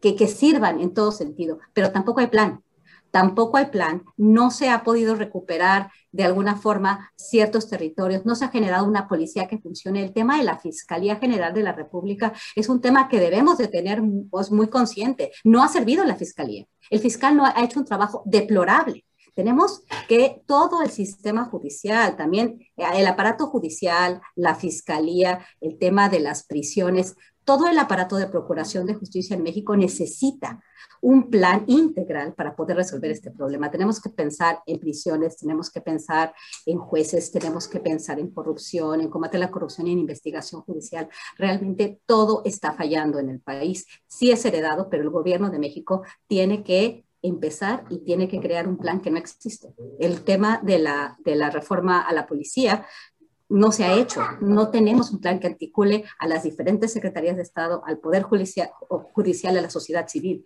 Es, es importante también que, como decía Víctor, el tema de las policías comunitarias ya se probaron en Michoacán y fue todo un desastre. ¿Por qué? Porque el gobierno también estuvo apoyando para no, para no pagar los costos de la paramilitarización criminal y la paramilitarización para hacer, más bien, se, se, se utilizó una paramilitarización para, para, para combatir a la delincuencia organizada y fue un desastre. Entonces debe haber un plan que sí articule a la, a la, a la sociedad civil, al combate eh, de, al, al, combate a la delincuencia y mejorar todas las instituciones al mismo tiempo alineadas a un plan nacional. Y eso no se ha hecho y definitivamente creo que el gobierno sí está reprobado en el tema de la seguridad y el combate a la delincuencia organizada. Gracias, Guadalupe. Víctor, pues precisamente, pues sí, pues vámonos al, eh, norte, vámonos a algunas regiones como Tamaulipas, eh, como Michoacán, además de que eh, vimos un tema aquí, pues particularmente muy penoso en la Ciudad de México, a un gobernador como Silvano Aureoles sentado fuera de Palacio Nacional a querer entregarle aparentemente pruebas de que Morena estaría vinculado al crimen organizado. Em, en declaraciones, incluso el gobernador eh, dijo que lo que quiere evitar es que en 2024 pues, eh, un presidente sea puesto por eh, cárteles del crimen organizado. ¿Cómo ves lo que está sucediendo tanto en Michoacán, Víctor, como en Tamaulipas, donde pues parece ser que hay, hay hechos inéditos ¿no? en agresiones, violencia contra ciudadanos al azar?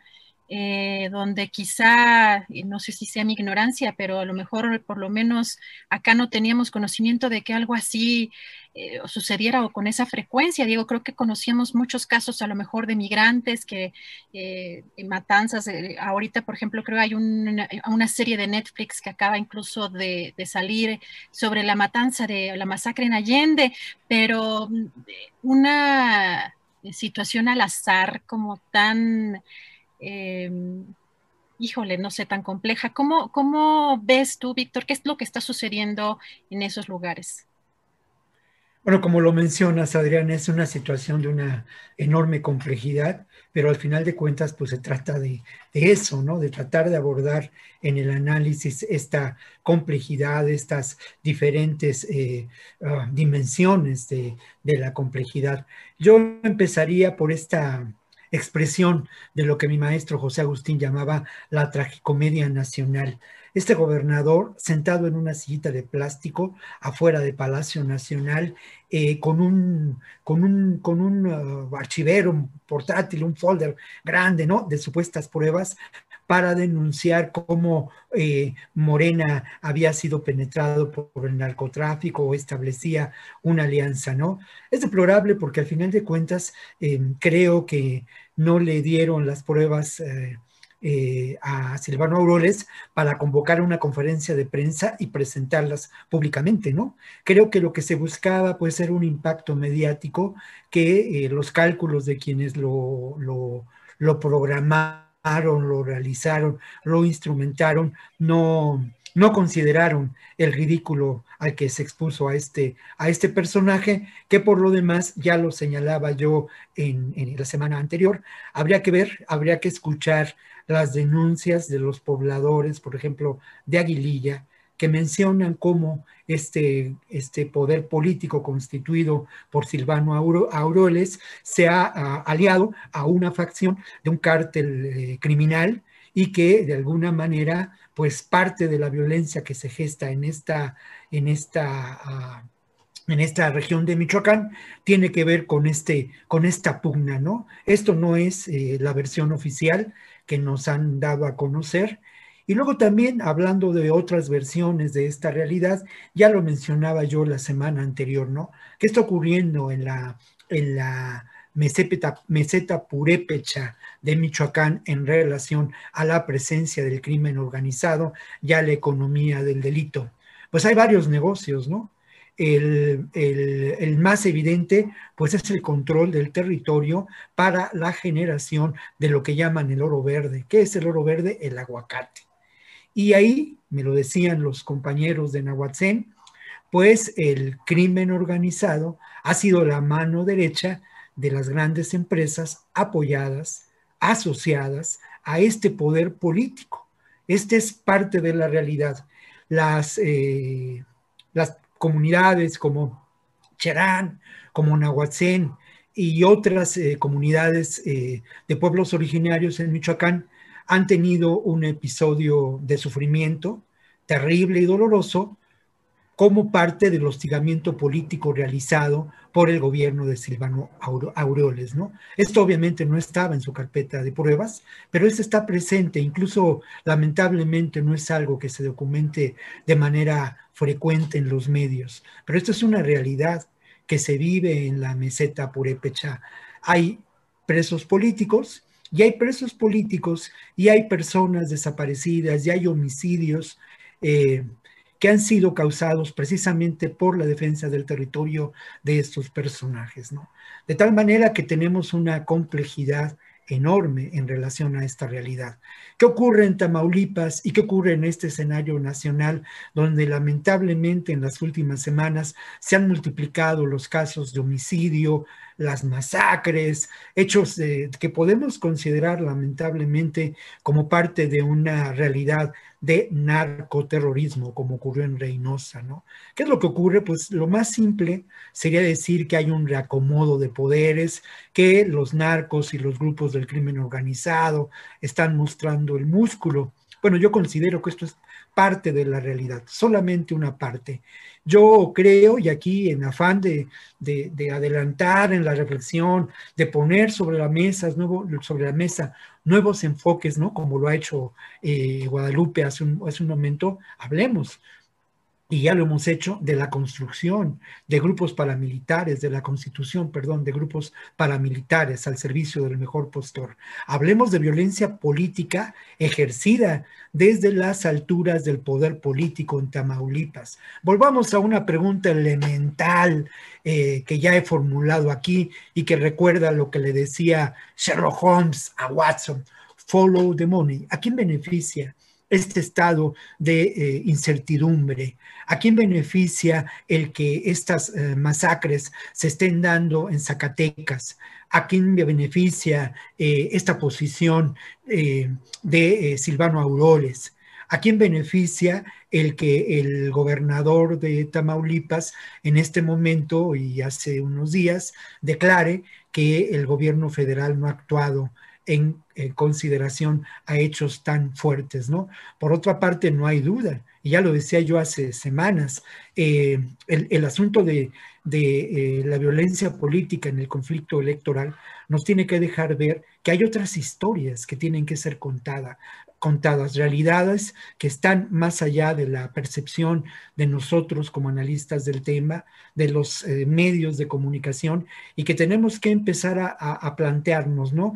Eh, ¿Cómo repercute en términos electorales el que eh, en buena medida la mayoría del Congreso en Tamaulipas ahora pertenezca a Morena? cómo repercute en que algunas de las alcaldías de la frontera chica y de Reynosa ahora hayan sido ganadas por Morena. En fin, creo que hay diferentes elementos, diferentes aristas para encontrar, y esto es muy importante, nuevos enfoques de análisis a esta compleja realidad de, eh, por una parte, del escenario de la política mexicana, pero por, otro, por otra parte también del escenario de la violencia en, como dice Ricardo, y ahí sí estoy absolutamente de acuerdo con él, en este escenario de crisis, de crisis de la seguridad en nuestro país, pero una crisis que desde mi punto de vista eh, alienta y es resultado precisamente de la conformación de una nueva orientación política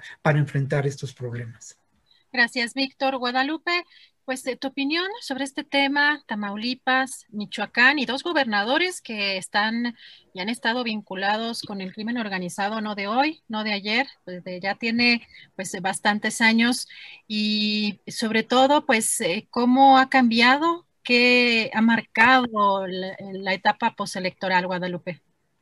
Claro que sí. Yo creo que es un tema muy complejo y quiero añadir un aspecto a lo que dijo Víctor que me pareció muy, muy sensato, muy, muy holístico en, su análisis, en el tema principalmente de Michoacán. Eh, recordemos también, nos falta, eh, para, no repetir, eh, el, tema de las desapariciones en la carretera de Monterrey a Nuevo Laredo. Y el tema de lo que está sucediendo en la frontera, desafortunadamente creo que este tipo de eventos se va a multiplicar. Y aquí un poco haciendo o acompañando a lo que dice Víctor, ¿quién se beneficia de este tipo de violencia? ¿De qué estamos hablando? ¿Por qué? Porque en el caso de Michoacán, el tema es político, ¿no? ¿Quién está vinculado para el actual gobernador, todavía gobernador del estado de Michoacán? Morena. Entonces hace de, una situación muy compleja que nunca pudo resolver y que de, de, acuerdo a, algunas, algunos testimonios también ha estado involucrado y su grupo político ha estado involucrado en esas actividades, quiere ponerlo todo en, el, en la mesa política. ¿Para qué? Para establecer, pareciera ser que para establecer una cortina de humo y realmente no analizar lo que está sucediendo y hacer un espectáculo mediático, ¿no? Que fue simplemente lo que hizo, un espectáculo muy penoso.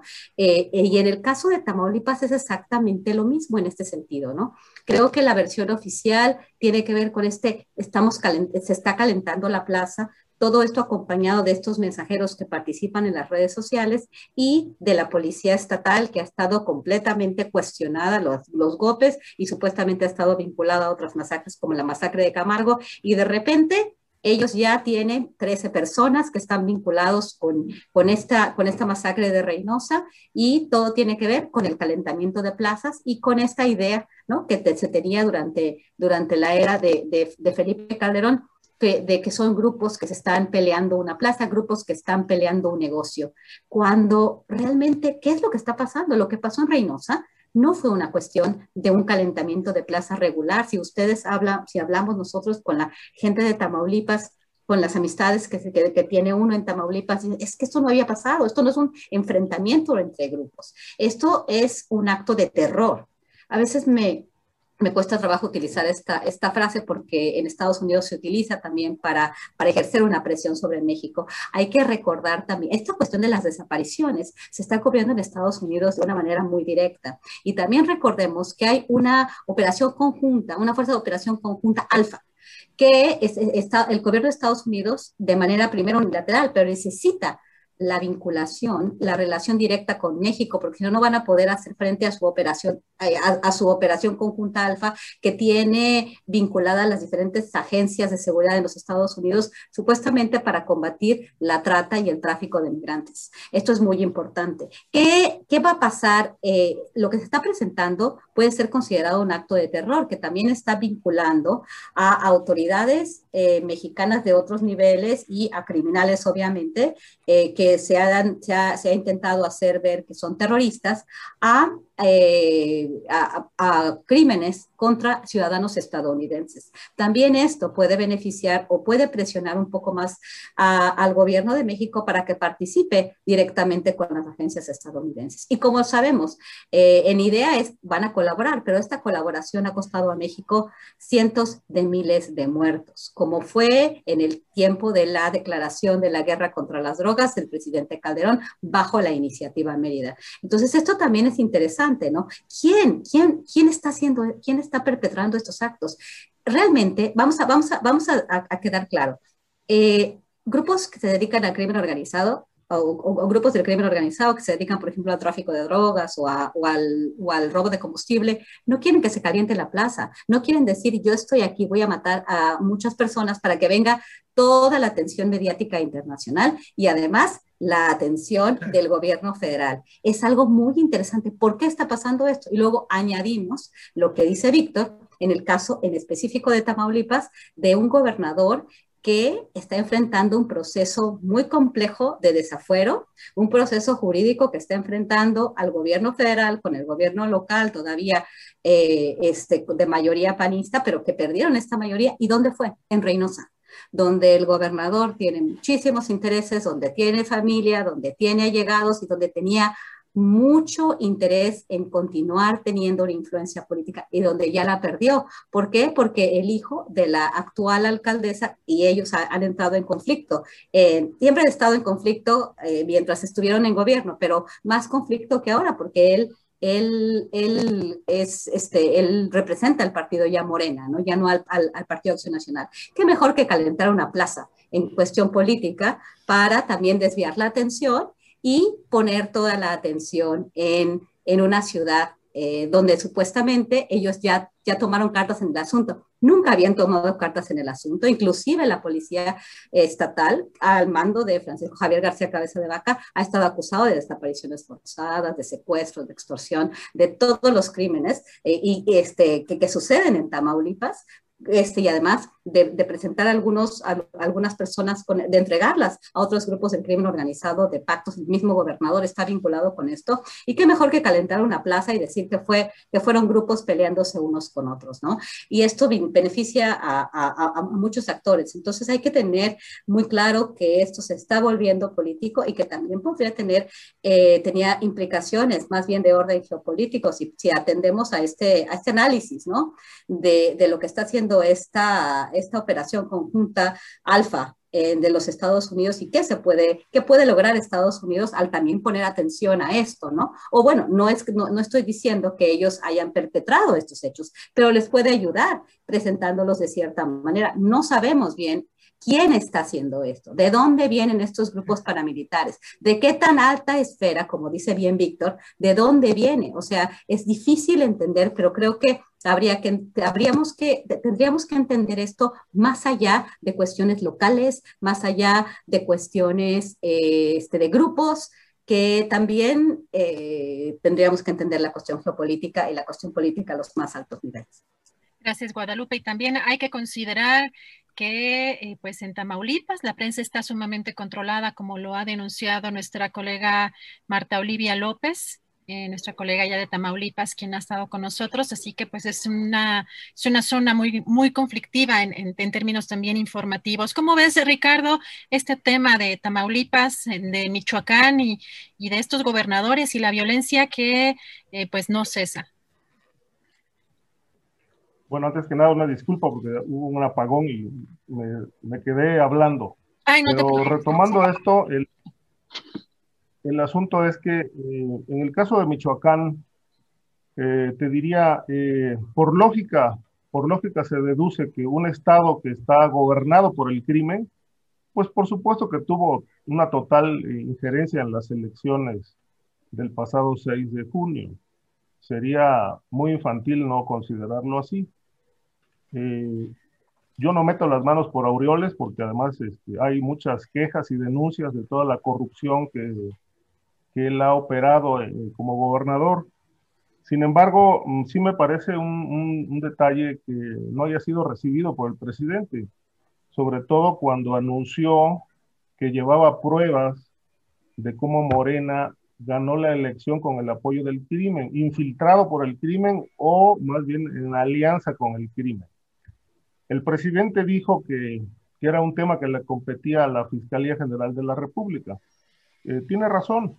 Este, es muy lamentable que Aureoles no haya acudido a la Fiscalía, pero también hay que considerar que este asunto es político y que sí le competía al presidente escucharlo.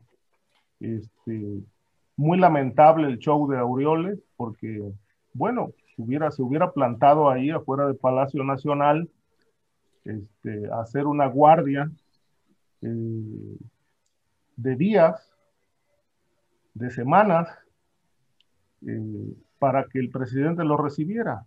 Pero bueno, no aguantó mucho. Ricardo, perdóname que te interrumpa. No, si lo hubiera recibido el presidente, no se podría malinterpretar incluso como que hubiera un acuerdo en lo oscurito, no sería una especie de como de confesión, digamos, por parte del gobierno federal o por parte del presidente de la República como de tener conocimiento. No, no sé, este, ¿cómo ves eso, Ricardo?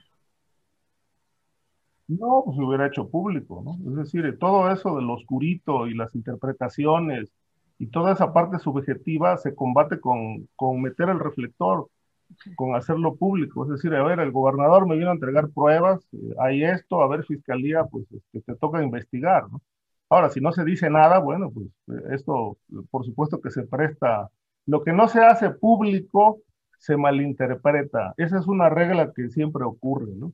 Este, pero bueno, eh, creo que hubiera sido sano conocer las pruebas. Él ha dado algunos pedazos de información, me parece que muy, este, muy despicadas, pero muy despicados, pero no, no conocemos bien a bien un, un, informe detallado de cómo, cómo intervino la, el crimen en, en, Michoacán, eh, ni en otros estados.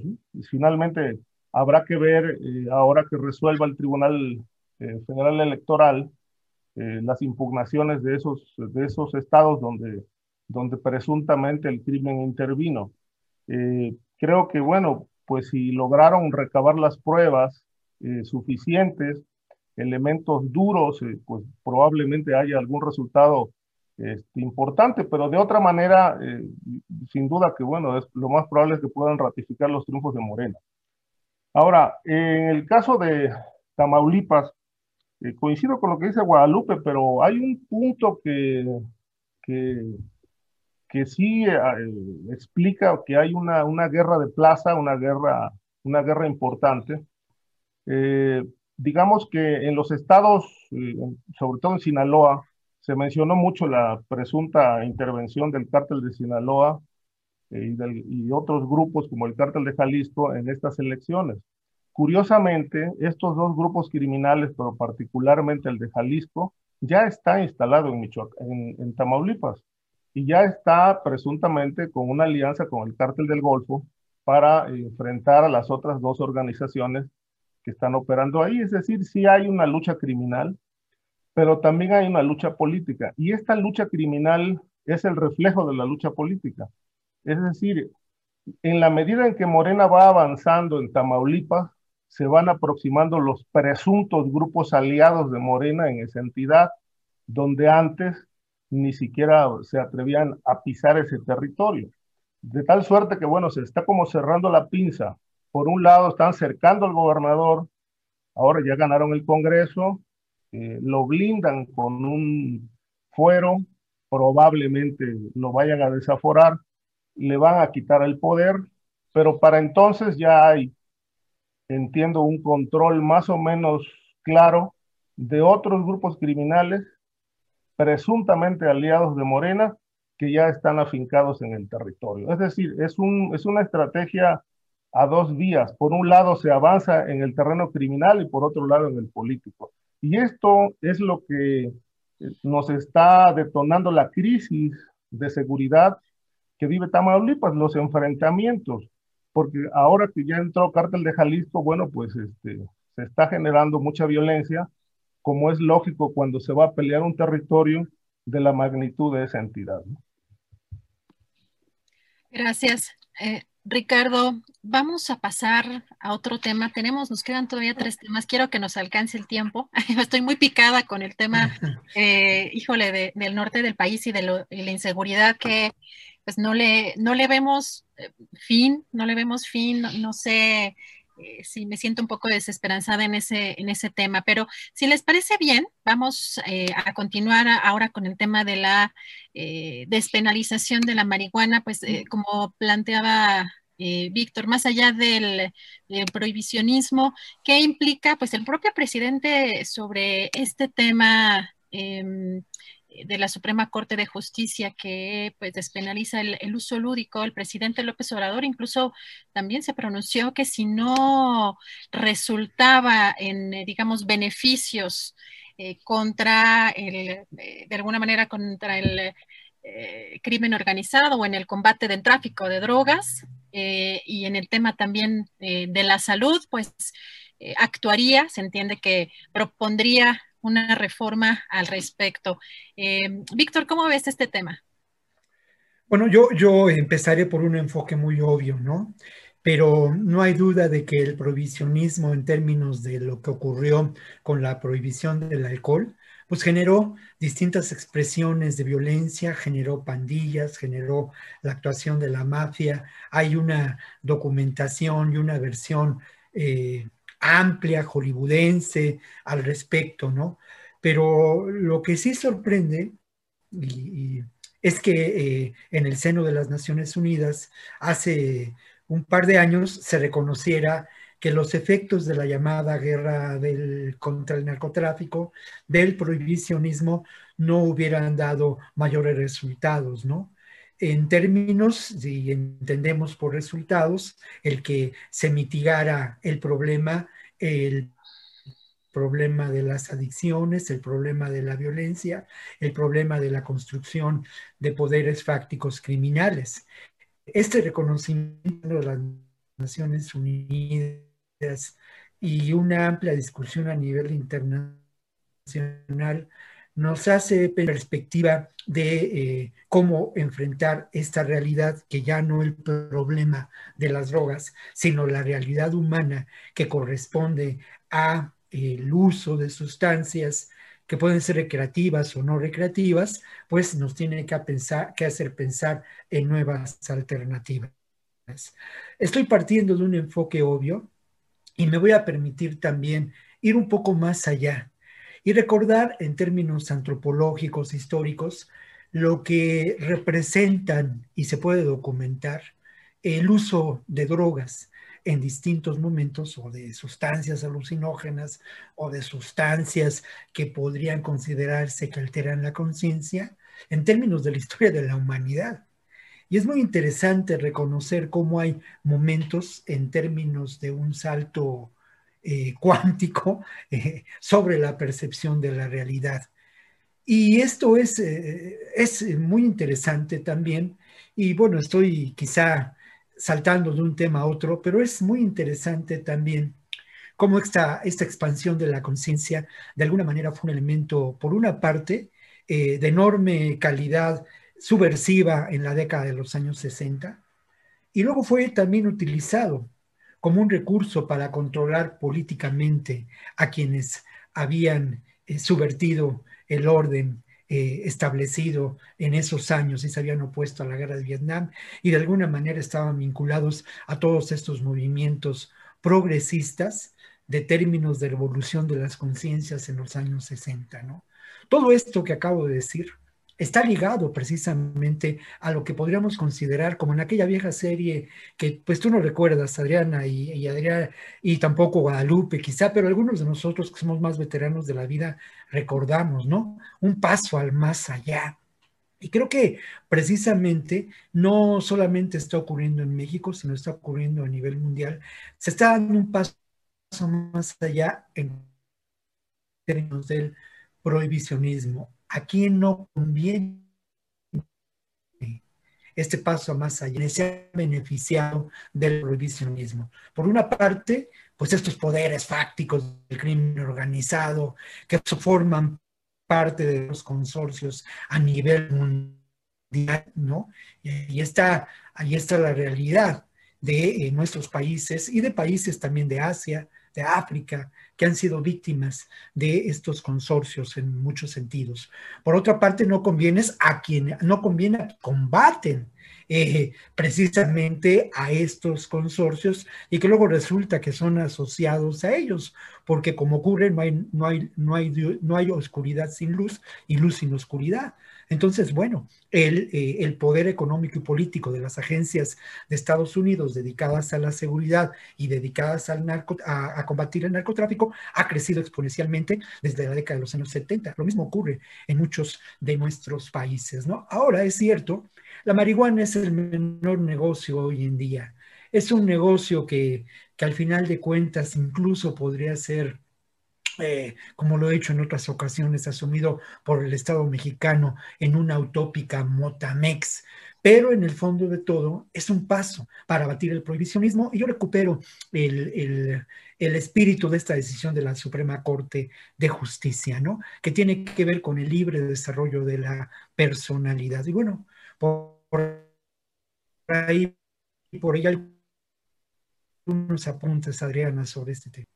Gracias, Víctor. Se anda medio cortando tu, internet. Esperemos que ya en la siguiente ronda ya esté como plenamente restablecido. Guadalupe, em, sobre este tema, la postura del presidente, no sé desde tu perspectiva de em, si eh, no contribuyera esta, esta decisión de la Suprema Corte en una reducción eh, del narcotráfico particularmente y sobre todo en materia de salud dijo que pues a lo mejor enviaría, bueno, eh, dijo actuaríamos, a lo mejor actuaríamos, que estamos en el entendido de que mandaría alguna iniciativa.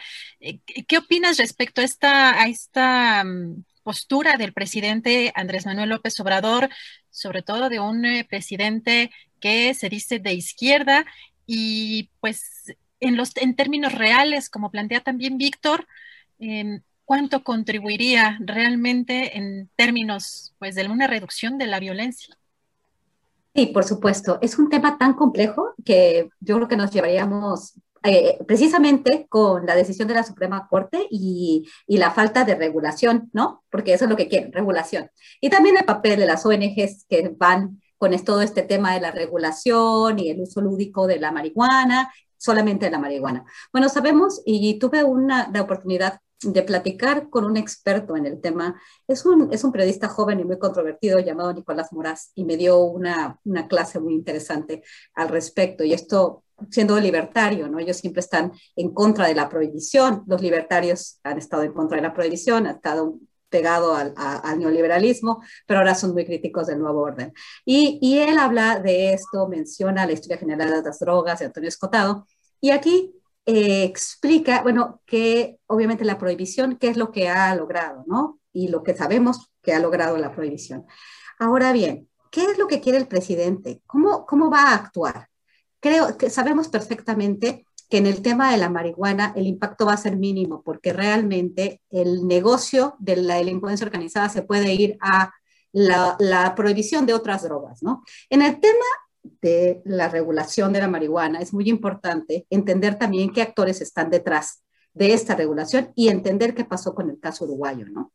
José Mújica ha sido, pues, eh, felicitado por por, por, muchas, por muchos otros líderes latinoamericanos, por, por muchos por, muchos personajes en América Latina y por la sociedad civil en América Latina y también por grandes fundaciones como la Fundación Rockefeller y la Fundación Open Society que han estado detrás de toda esta regulación de la marihuana y que tienen mucho interés también en probablemente eh, también, también participar de la distribución de la marihuana y la regulación tiene que ver también con la participación del Estado en quién puede eh, pues consumir y quién puede distribuir de la mano del Estado. Entonces, de alguna forma, cuando el presidente está diciendo que va a, que va a, a tener un papel, ¿qué papel va a tener?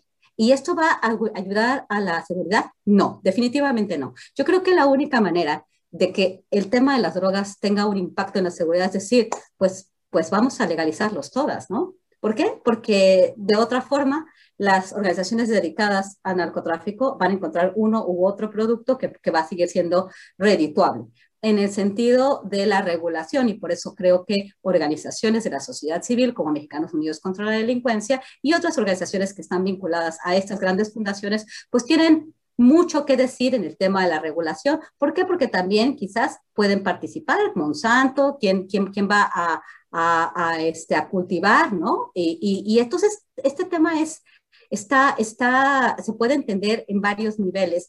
Yo les recomiendo mucho que, que lean esta entrevista que le hice a Nicolás Moras porque explica muy bien el tema de Uruguay y, cómo la regulación de la marihuana en, en, Uruguay no bajó ni siquiera el número de personas que están en prisión vinculado al tema de del tráfico de drogas y que realmente pues simplemente es un negocio para unos y en el tema de la seguridad pues no ha hecho mucho, ¿no? Y no va a ser casi nada en el caso de México. Creo que también como tema político, como bandera para el presidente puede servirle, pero en términos efectivos pues realmente no, ¿no? Es un cambio de manos de negocio y, hay que tener muy claro cuál es realmente la agenda de, algunas organizaciones de la sociedad civil que están muy involucradas en, en, la discusión.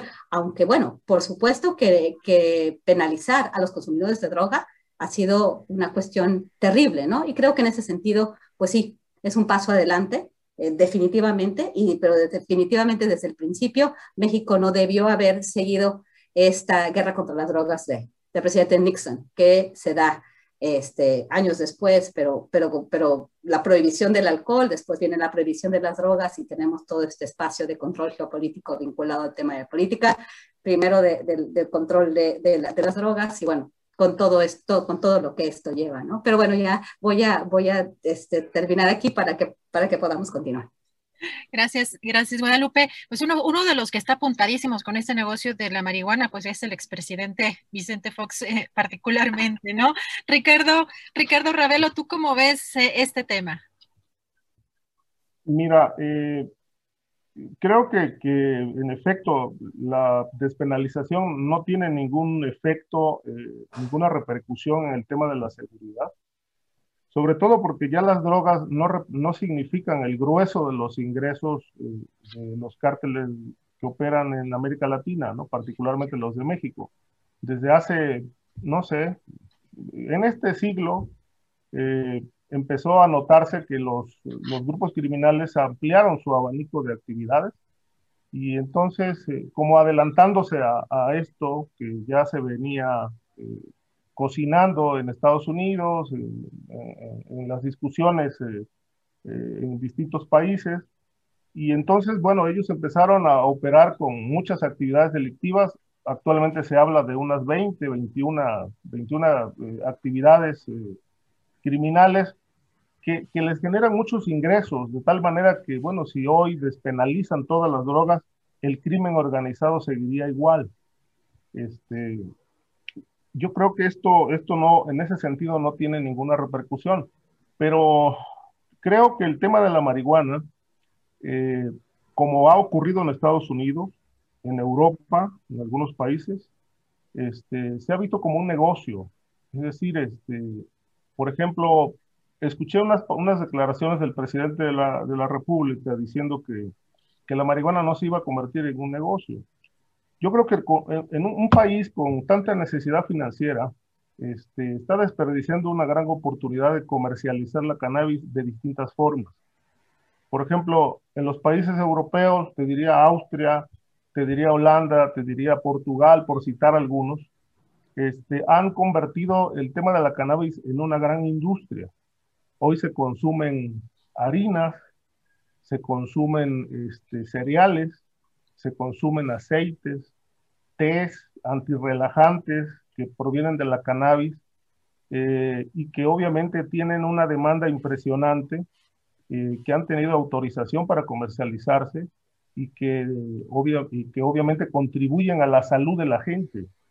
Esto obviamente es un, es un desperdicio eh, que no se haga o que no se intente hacer en México, que no se explote no solamente la parte del consumo eh, de la marihuana fumada, sino toda, lo, toda la gama de productos que, se, que, se, que pueden derivarse de, de, esta hierba, ¿no?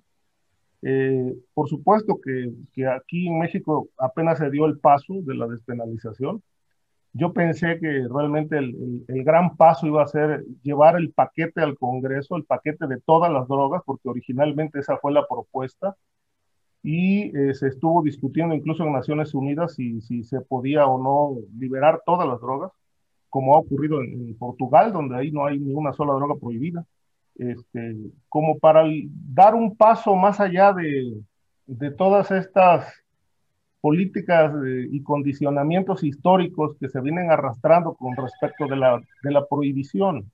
La prohibición ha sido un fracaso. Digo, si bien en algún momento tuvo algunos efectos positivos, el uso de la fuerza, la militarización que de ahí derivó, este, las exigencias a los países latinoamericanos para, para atender el tema del narcotráfico, etcétera, etcétera, pues obviamente no, no repercutió en nada, ¿no? Hoy se observa que, bueno, la, mirar, mirar el problema desde la otra óptica, pues puede dar algunos resultados. Por ejemplo, eh, en Europa, evidentemente esto ya no, ya no es discusión, ha ocurrido hace mucho tiempo. En Estados Unidos, pues hay ah, ya muchos estados de la Unión Americana liberaron el consumo de la marihuana. En América Latina, pues ya serían dos países, este, Uruguay y México.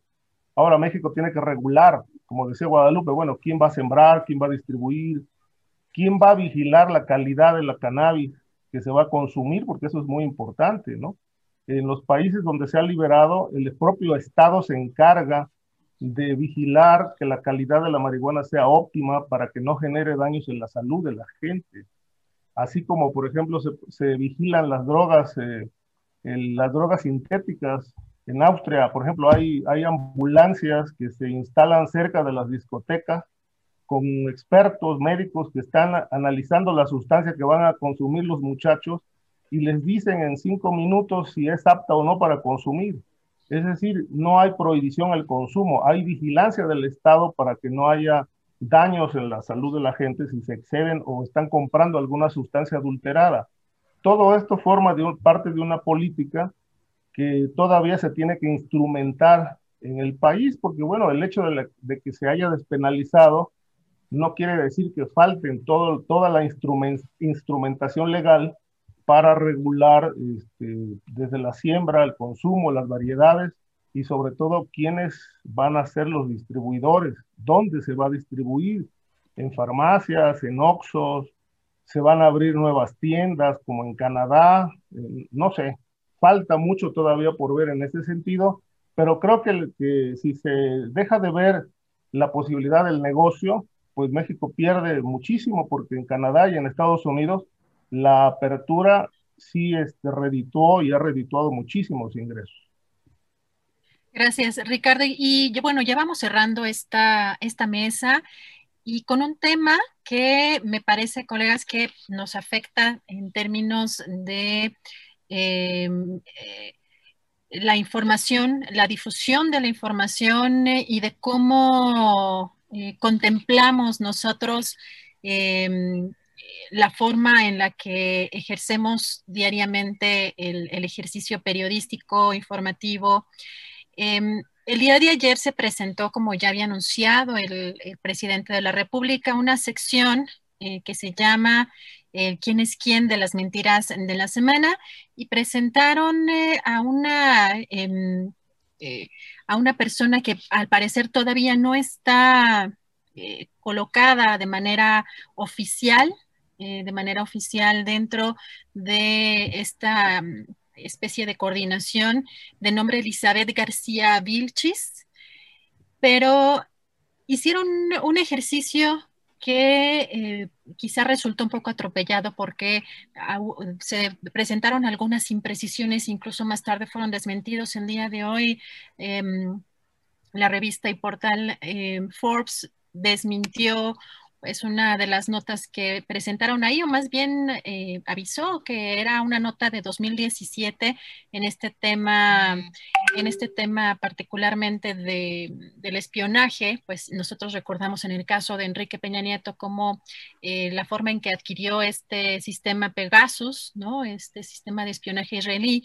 para investigar a periodistas, a activistas, eh, a defensores de derechos humanos y que fue una investigación incluso en la que participaron varias organizaciones como la Red por los Derechos Digitales.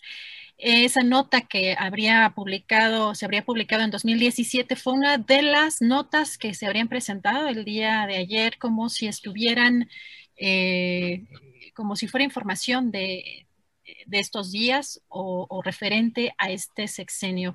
Víctor, ¿cómo ves esta, esta nueva sección? ¿Es una sección que habría que pulirla o es una sección que podría resultar eh, compleja y peligrosa? ¿Cómo ves eh, esta, esta sección? Bueno, mira, lo primero, y, no, lo, no lo pienso dos veces, lo primero es que desde el poder no puedes ejercer ningún tipo de censura. Y me parece que sí, en este caso muy concreto, eh, la labor de la información que se genera en las mañaneras nos, nos alerta ¿no? a un ejercicio desde el poder para ejercer un tipo de censura. Creo que no corresponde a este espacio el quién es quién en la información. Esto es lo, lo primero que yo que yo quiero anotar. Ahora, como la realidad no es blanca y negra, sino está llena de matices y de grises, no, no puedo yo soslayar que nos encontramos sin duda, y ya lo he dicho muchas veces, en una, en una fuerte guerra ideológica, en donde de alguna manera los medios que podemos considerar hegemónicos y que tienen un mayor poder económico eh, y que eh, a lo largo de muchos años han detentado un enorme poder político, van en contra de lo que puede considerarse una propuesta de transformación de este país y de un discurso político y de acciones muy concretas que llevan adelante esta propuesta de transformación. De tal modo que uno escucha eh, y lee a los medios hegemónicos y, evidentemente se, se, ven los recursos, ¿no? Se ven las bombas que lanzan, los torpedos, cómo aprovechan eh, distintos datos de la información, cómo los traducen, cómo los manipulan, cómo hay infinidad, eh, y digo infinidad, pero numerosos comentaristas y analistas en los medios que lamentablemente eh, responden a intereses muy concretos y se hacen eco, a veces pues con e, evidente, evidentemente parte del negocio y en otras pues simplemente por ingenuidad de, eh, informaciones y de la famosa infodemia, ¿no? Ante eso creo que la acción que emprende el Estado mexicano en estos momentos es errática, no tiene lugar en, la mañanera y correspondería a otro tipo de, medios eh, el generar no un periodismo oficialista, ni un periodismo que le dé la vuelta a esta información, sino un periodismo equilibrado e inteligente, ¿no? Hay un antecedente, esto tampoco es muy original, hay un antecedente en Argentina donde eh, precisamente el noticiero más importante de lo que podemos considerar la televisión pública argentina o la red de televisión pública argentina, a las 10 de la noche un personaje, un periodista muy prestigiado, eh, demuestra cómo es que, se construyen estas falsas informaciones, da elementos, eh, se, se, eh, incluso, bueno, pues él, él se involucra totalmente, ¿no? Y tiene una, un gran oficio, es un personaje muy respetado, es un personaje con una larga trayectoria y él se compromete. Y bueno, las veces que me tocó a mí ver este ejercicio, pues es muy loable. Aquí en, en, Canal 21 se intentó un par de ocasiones y se sigue intentando, a mí me parece que con muy pobres resultados, ¿no? En un programa que se llama Aunque usted, aunque usted no lo vea. Creo que que en definitiva eh, habría que mirar, así como he dicho que hay errores eh, políticos claves como la militarización, como el no aliarse a, las fuerzas realmente eh, de izquierda, que miran con, con, ánimo una, una transformación profunda de este país, también me parece que al gobierno de López Obrador le ha faltado una estrategia sólida en términos de de comunicación más allá de la mañanera, ¿no? Y que ha dejado de lado lo que podrían ser el trabajo eh, importante, incluso en la construcción de redes sociales, pero también en cuanto a las televisoras públicas, las televisoras universitarias, eh, las radios públicas, ¿no? Y el ejercicio de muchos de quienes nos ganamos el, pan en estos medios y que pues lo hacemos en, en condiciones cada vez más precarias, ¿no? Gracias, Víctor. Guadalupe, si bien es cierto que creo que nos hace falta en general como sociedad salir precisamente del yugo de estos medios hegemónicos y que incluso yo voy más allá y siempre a lo mejor he sido muy eh, ruda en, decir que incluso entre nuestro propio gremio debemos de desterrar eh, de nuestro gremio a los que han eh, convertido la profesión en algo totalmente eh, pues, eh, pues incluso rayando pues ya en el crimen, en, cierta, en ciertos actos delictivos, em, así como han habido periodistas que pues lo más común es quizá este, esta frase tan famosa del chayo, ¿no? Esta, esta palabra tan famosa del chayo y que hayan vendido su reputación, hayan vendido su pluma, hayan vendido eh, pues su ética a pues muchos grupos de poder ¿no? Hay más allá de eso, pues eh, periodistas o que en algún momento fueron periodistas y que ahora quizá pues se pasaron a otro lado, ¿no? Al, participar en montajes, al incluso extorsionar empresarios, eh, por decir de lo más conocido, ¿no? Pero que hay muchas cosas que quizá no son tan públicas y que sí deban decirse, ¿no? Eh, con todas sus letras. Sin embargo, mucha gente de, estos personajes, de estos medios eh, tradicionales, televisoras, radiodifusoras y estos columnistas, muchas veces ligados al poder, eh, particularmente pues en el sexenio de Salinas, que tuvo eh, un, em, pues un arropamiento o incluso una fabricación de intelectuales como le llama el presidente, intelectuales orgánicos, y que sin duda querríamos muchos de nosotros como sociedad que eh, quedaran al descubierto.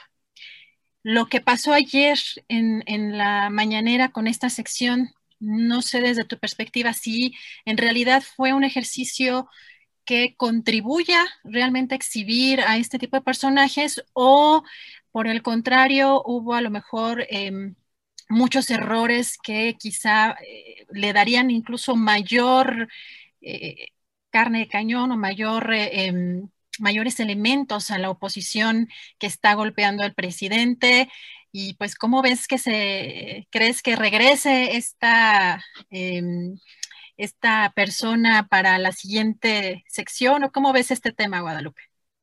Definitivamente coincido totalmente con Víctor, fue una estrategia errada, totalmente. ¿Por qué? Porque desde el poder no se, no se califica que quién dice verdad o quién dice mentira. En realidad, creo que el papel del gobierno es informar y, e informar con actos eh, las cosas que se hacen bien. Creo que debe haber autocrítica, definitivamente por el otro lado también la oposición ah, y los medios hegemónicos, tanto internacionales como nacionales. Y esto lo sabemos, pero no es papel del gobierno decir eh, defenderse en la esfera pública, sino defenderse con acciones, defenderse con información, no, no de esta manera. Creo que fue creo que fue una desproporción, fue una estrategia fallida que definitivamente le da más campo a la oposición para continuar haciendo lo que están haciendo, porque la infodemia existe, existe mucho dinero y se está utilizando con medios de comunicación que alguna vez fueron considerados serios. Y ya no quiero decir nombres, pero por ejemplo,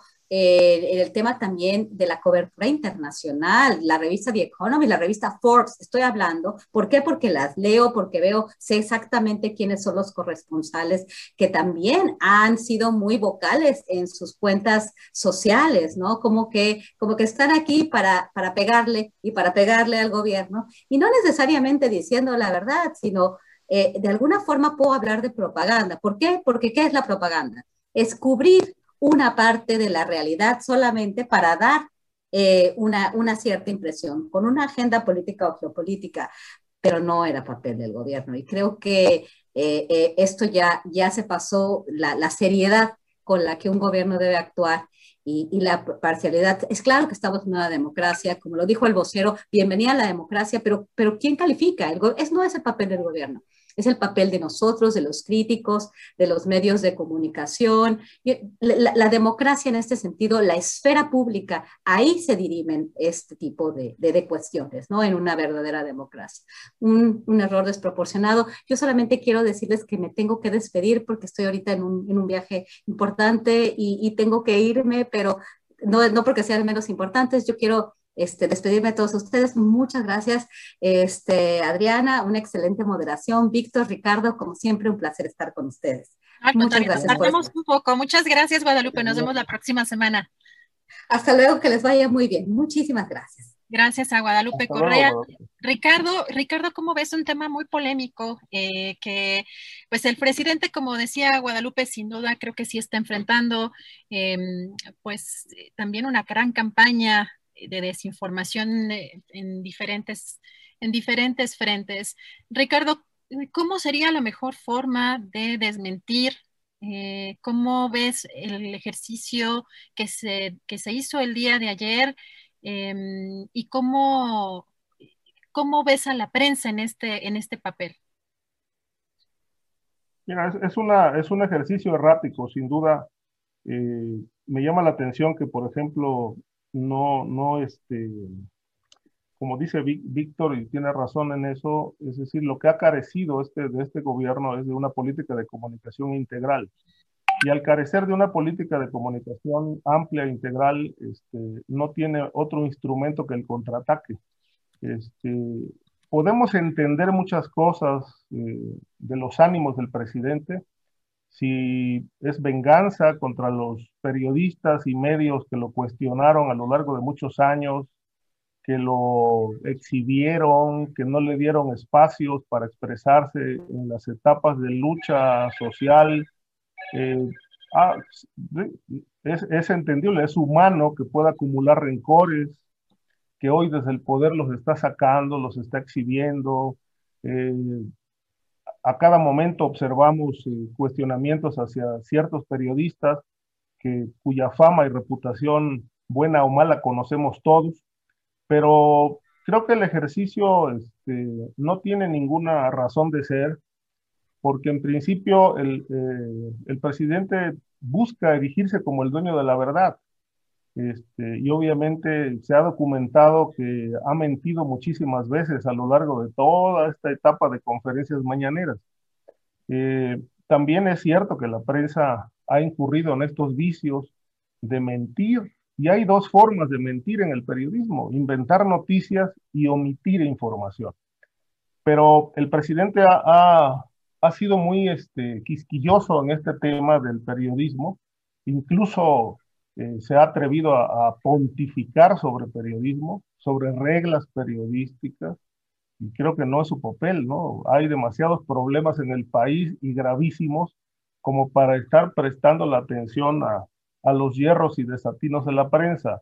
Ahora, ¿cómo se combate todo esto? Con una política integral, es decir, no informan y tienen cosas que probablemente puedan ser positivas como los programas sociales, pero no se dice dónde, cuándo, cómo, qué.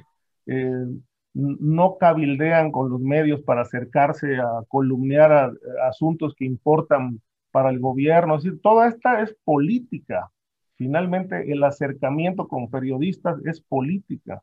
Este, ningún medio va a tomar eh, tal o cual cosa positiva. Es decir, esto es una estrategia un, un, aparato de, de, trabajo con expertos, con equipo, con relaciones que se tiene que echar a andar para, para permear toda la información que el gobierno quiere difundir y de esa manera contrarrestar críticas, ¿no? Porque cómo se, contra, cómo se, cómo se contraponen o, o, se enfrentan estos cuestionamientos que le duelen al presidente, pues con información. Es decir, lo tienen todo, solamente que no lo saben comunicar.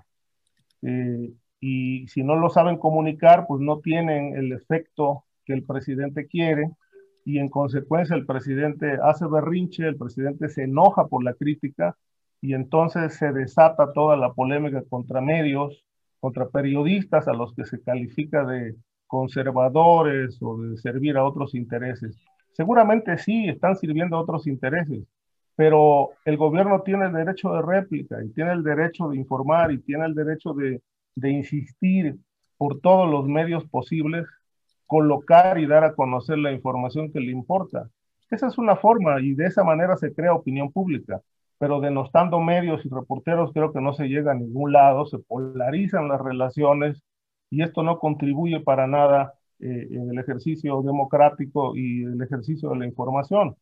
Ahora, el, el, el ejercicio del quién es quién, pues mira, eh, en efecto hay muchas mentiras en, en, la prensa, eh, pero creo que esto, esto tiene que pasar por un código ético a nivel de medios, donde, donde lo que debe imperar es una autorregulación en medios, es decir, un filtro, porque evidentemente aquellos medios que están incurriendo en difundir mentiras, pues eh, se van desacreditando poco a poco ante la opinión pública. Y creo que sabemos qué medios son, este, pero evidentemente no hay códigos de ética en los medios de información. Este, son contados los que los tienen, donde se evalúan las cosas, se revisa que las fuentes estén bien acreditadas, que no sean anónimas, porque, bueno, eso es lo que, con, con base en ese trabajo pulcro, limpio, sustentado, pues vamos construyendo este, no solamente el prestigio del medio, sino también el prestigio personal que como consecuencia de nuestro trabajo este, se, va, se va dando paso a paso. Muchas gracias, Ricardo. Pues les agradezco mucho la participación en esta mesa. Creo que eh, eh, abordamos muchos temas muy interesantes. Nos quedan, por supuesto, eh, algunos temas también en el tintero y si me permiten, pues le damos seguimiento a estos temas que nos quedan pues, la próxima semana. Eh, como siempre, la verdad es que es un placer tenerlos en este programa para ampliar todos estos temas, los panoramas, los ángulos, los enfoques con gente que a quien respetamos mucho, a quien yo particularmente respeto mucho. Así que, Víctor, muchísimas gracias. No, muchas gracias a ti y obviamente yo el agradecido soy yo porque al final de cuentas este es un espacio donde de verdad eh, en, precisamente damos otra versión de los hechos a la versión, por una parte oficial y por otra parte también a la, versión de los medios hegemónicos. Entonces, eh, para mí es eh, muy grato participar y en donde además a, las pruebas me remito, avanzamos en la, en la reflexión semana con semana junto con el público que nos escucha y participa también en estas, en estas mesas. Muchas gracias y obviamente pues un abrazo a Ricardo y, pues agradecido y saludos al buen Julio, ¿no? Muchas gracias, Víctor. Ricardo, muchísimas gracias por tu participación. No, muchas gracias, Adriana. Yo muy complacido de estar aquí cada jueves. Este, gracias, un saludo a Víctor, este, a Julio, donde esté. Y bueno, pues muchas gracias también al público que nos siguió. Gracias, Víctor. Ricardo, pues nos vemos el próximo, el próximo jueves. Un fuerte abrazo. Igualmente, muchas gracias. buenas tardes. Gracias. Pues una mesa muy interesante con muchos temas. Eh, la verdad es que siempre nos quedamos con ganas de, tocar más temas, pero bueno, ya eh, esperaremos la próxima semana para, ampliar estos temas. Y bueno, pasamos eh, pues a un tema no tan, pues no tan feliz, un tema complicado. Yo agradezco mucho a nuestro querido Horacio Franco que esté aquí con nosotros.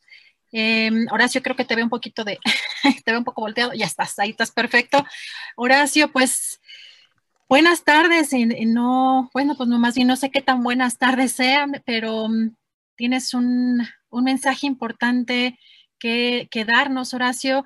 Hemos estado siguiendo tus redes sociales y has estado anunciando, pues, eh, que pues familiares tuyos no habrían regresado desde el día ayer a, sus casas tras haber salido eh, pues eh, de paseo con eh, me parece que con una mascota que sacaron verdad a, pasear. Y vamos a poner en pantalla para que ustedes puedan ver y nos puedan ayudar y podamos compartir lo más que podamos esta imagen y podamos encontrar lo antes posible pues a a la sobrina de, Horacio Franco y, su mamá. Horacio, ¿cómo estás? Bien, pues un poco muy consternado por esto, porque digo, pues siempre nos, nos, puede tocar a cualquiera esto, ¿no? Esto de la desaparición de personas, y sobre todo porque es una niña de 10 años, tiene 10 años mi sobrina, nieta, con su mamá, que es este, que, que es María Solorio, y son hijas de mi sobrino, ¿no? De, de mi sobrino Raúl Franco, que es hijo de mi primo, que mi primo hermano, o sea, son gente cercana, pero que finalmente pues les pudo pasar, ¿no? Y estoy muy consternado porque finalmente pues estamos, estamos en esta, ya se sacó la alerta Amber, ya eh, están siendo buscadas, nos han, me, han escrito muchas gentes a mí, eh, debo reconocer la, la, solidaridad enorme de amigos y de gente, incluso de la Fiscalía de la Ciudad de México me escribieron ayer por Twitter, pero pues no es porque sea yo una figura pública, ¿no? Esto le puede pasar a cualquiera y espero que las autoridades siempre sean diligentes con cualquier persona a la que le pase. O sea, yo no por ser figura pública tengo más importancia. Yo creo que este, ustedes me han dado, me han dado cabida, tú me has dado cabida a esto con Julio, Aristegui, Carmen Aristegui muy amablemente también me entrevistó, también este Ernesto Ledesma en Rompeviento, pero yo creo que a final de cuentas toda la gente somos iguales, ¿no? Y si a mi familia le pasó esta vez, pues le ha pasado a muchos otros y muchos desaparecidos por muy largo tiempo que han estado desaparecidos. Esto apenas pasó ayer y pues simplemente pedí solidaridad y pedí pues, o sea, lo, que se pueda de información para localizar a mi sobrina de 10 años y su mamá, que tiene 38. Horacio, en esta, en esta ficha, bueno, estamos viendo ya la ficha en pantalla. Eh, la verdad es que no tuve oportunidad de verla completamente, pero bueno, para quienes tengan información, ahí están los teléfonos, ¿cierto? Sí, ahí están los teléfonos, es la, alerta Amber, donde se pueden comunicar. Había yo puesto una, una, este, una, una eh, otra imagen con unos números de familiares, pero me dijeron que podía ser peligroso si los ponían. Entonces, ya que salió la alerta Amber, ya la cambié por, por esta este, alerta oficial y que espero que, este, que, que, que pues dé resultado, ¿no? Y, bueno, pues me he encontrado con muchas, muchas menciones, o sea, muchas menciones y mensajes solidarios, como aquí también en el chat que veo, en verdad, este, de, de, eh, de Mariam Calderón, de la gente que está ahorita en el chat, ¿no? De Ana Margarita, mi querida Ana Margarita Reyes, ¿no? De Gustavo Peña. Muchísimas gracias a todos. No voy a contestar ahorita ya porque este, me tengo que ir rápido, pero pues muchas gracias a Naida Amaro, a, a Berram, que también me, me dice, a José Ángel Gallardo Rangel, gracias a Gloria Romero Montoya, Elizabeth Volantín, muchas gracias a todos, en verdad los amo y los quiero, pero también como esta gente linda, también en Twitter, fíjate lo, lo paradójico, lo polarizado que está la sociedad y el rencor social que hay eh, eh, por, por, eh, por temas de, de preferencias este, gubernamentales o de preferencias sociales, ¿no? De, de, que, por ejemplo, pues me han dicho, pues, qué bueno que te pasó esto porque por haber, por haber recomendado el programa, la entrevista que le hicieron los moneros a López Gatel el domingo, ¿no? O sea, de este tipo de cosas que dices, bueno, ¿qué tiene que ver, ¿no? O sea, ¿por qué está la gente tan enojada por todo, ¿no? O sea, y, si hubiera sido también yo de, de, otra preferencia política que no fuera la del gobierno de Andrés Manuel López Obrador, pues también estaría mal que me dijeran eso, ¿no? O sea, nadie tiene el derecho de burlarse o de criticar una preferencia política o una preferencia sexual o una preferencia de cualquier género, religiosa o lo que sea, eh, cuando te pasa algo así, ¿no? Yo creo que, o sea, cuando te pasa algo así, no importa tus, tus filas o tus fobias, lo que importa es finalmente que no debería haber en este país, y eso también es terrible que siga pasando, desaparición de gente, ¿no? Y este, este sí es uno de los rubros en los que el gobierno actual nos está quedando mucho a deber, ¿no? Sobre todo por la impartición de justicia, por las expedita por las fiscalías y por las procuradurías, ¿no? De cada, de cada estado y porque finalmente seguimos cargando con los mismos lastres que teníamos desde hace años, gracias a toda esta desbandada del crimen organizado, ¿no? De la trata de personas y de, y de la, la no expedición de justicia como debería ser.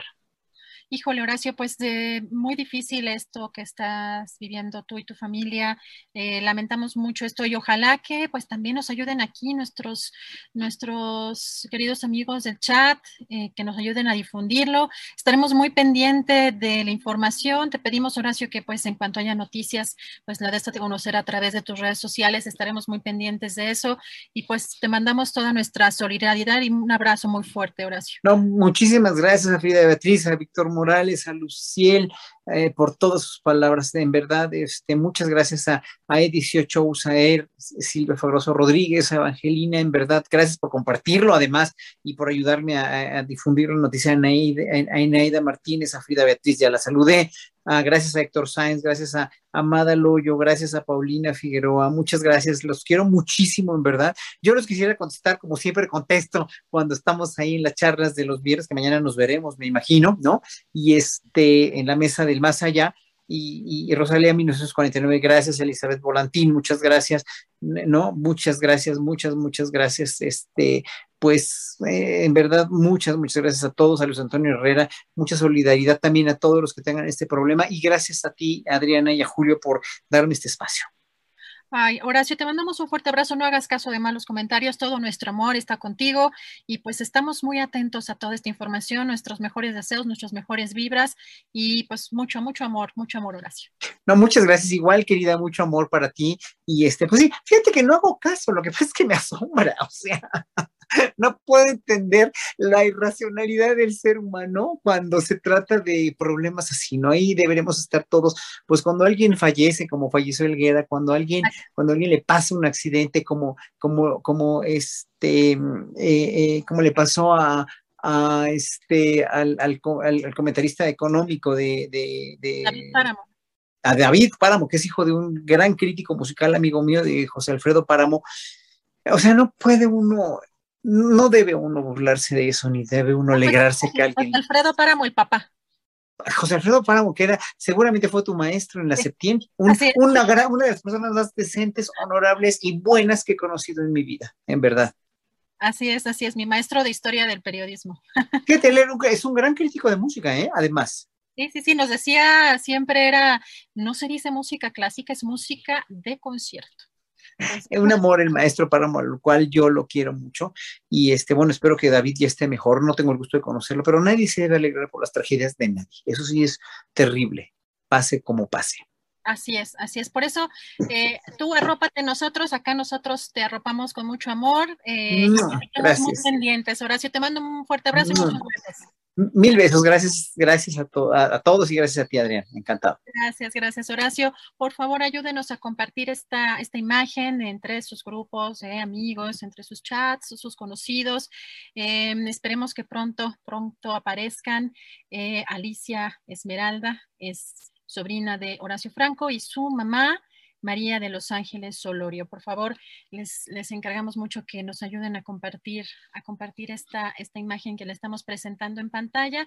Yo les agradezco mucho que me hayan permitido acompañarles en este espacio que conduce Julio Hernández Astillero, aquí en Astillero Informa. Eh, con mucho gusto, ya mañana estará de regreso nuestro querido Julio Astillero. Por lo pronto yo me despido. Muchas gracias, muy buenas tardes, hasta mañana. Para que te enteres del próximo noticiero, suscríbete y dale follow en Apple, Spotify, Amazon Music, Google o donde sea que escuches podcast. Te invitamos a visitar nuestra página julioastillero.com. When you make decisions for your company, you look for the no-brainers. And if you have a lot of mailing to do, stamps.com is the ultimate no-brainer. It streamlines your processes to make your business more efficient, which makes you less busy. Mail checks, invoices, legal documents, and everything you need to keep your business running with Stamps.com. Seamlessly connect with every major marketplace and shopping cart. Schedule package pickups and see your cheapest and fastest shipping options from different carriers, with rates up to 89% off USPS and UPS rates. And with the Stamps.com mobile app, you can take care of mailing and shipping wherever you are. Make the same no-brainer decision as over 1 million other businesses with stamps.com. Sign up with code program for a 4-week trial plus free postage and a free digital scale. No long-term commitments or contracts. That's stamps.com. Code program. The secret to visibly firmer, summer ready skin is here. Osea's number one best selling Andaria Algae Body Oil. Clinically proven to instantly improve skin elasticity and transform dull, dry skin to silky, soft, and unbelievably glowing. Rich yet never greasy, Andaria Algae Body Oil is formulated with sustainably sourced seaweed to help replenish the skin's moisture barrier and seven nourishing active botanical oils for results you can see and feel all over. The best part? It's signature scent. A blend of freshly squeezed grapefruit, cypress, and mango mandarin transports you to sun kissed summer days. This all natural scent is unforgettable. Everything Osea makes is clean, vegan, cruelty free, and climate neutral certified, so you never have to choose between your values and your best skin. Get healthy, glowing skin for summer with clean vegan skincare from Osea. Get 10% off your first order site wide with code GLOW at OseaMalibu.com. That's Malibu.com code GLOW. Para que te enteres del próximo noticiero, suscríbete y dale follow en Apple, Spotify, Amazon Music, Google o donde sea que escuches podcast. Te invitamos a visitar nuestra página julioastillero.com.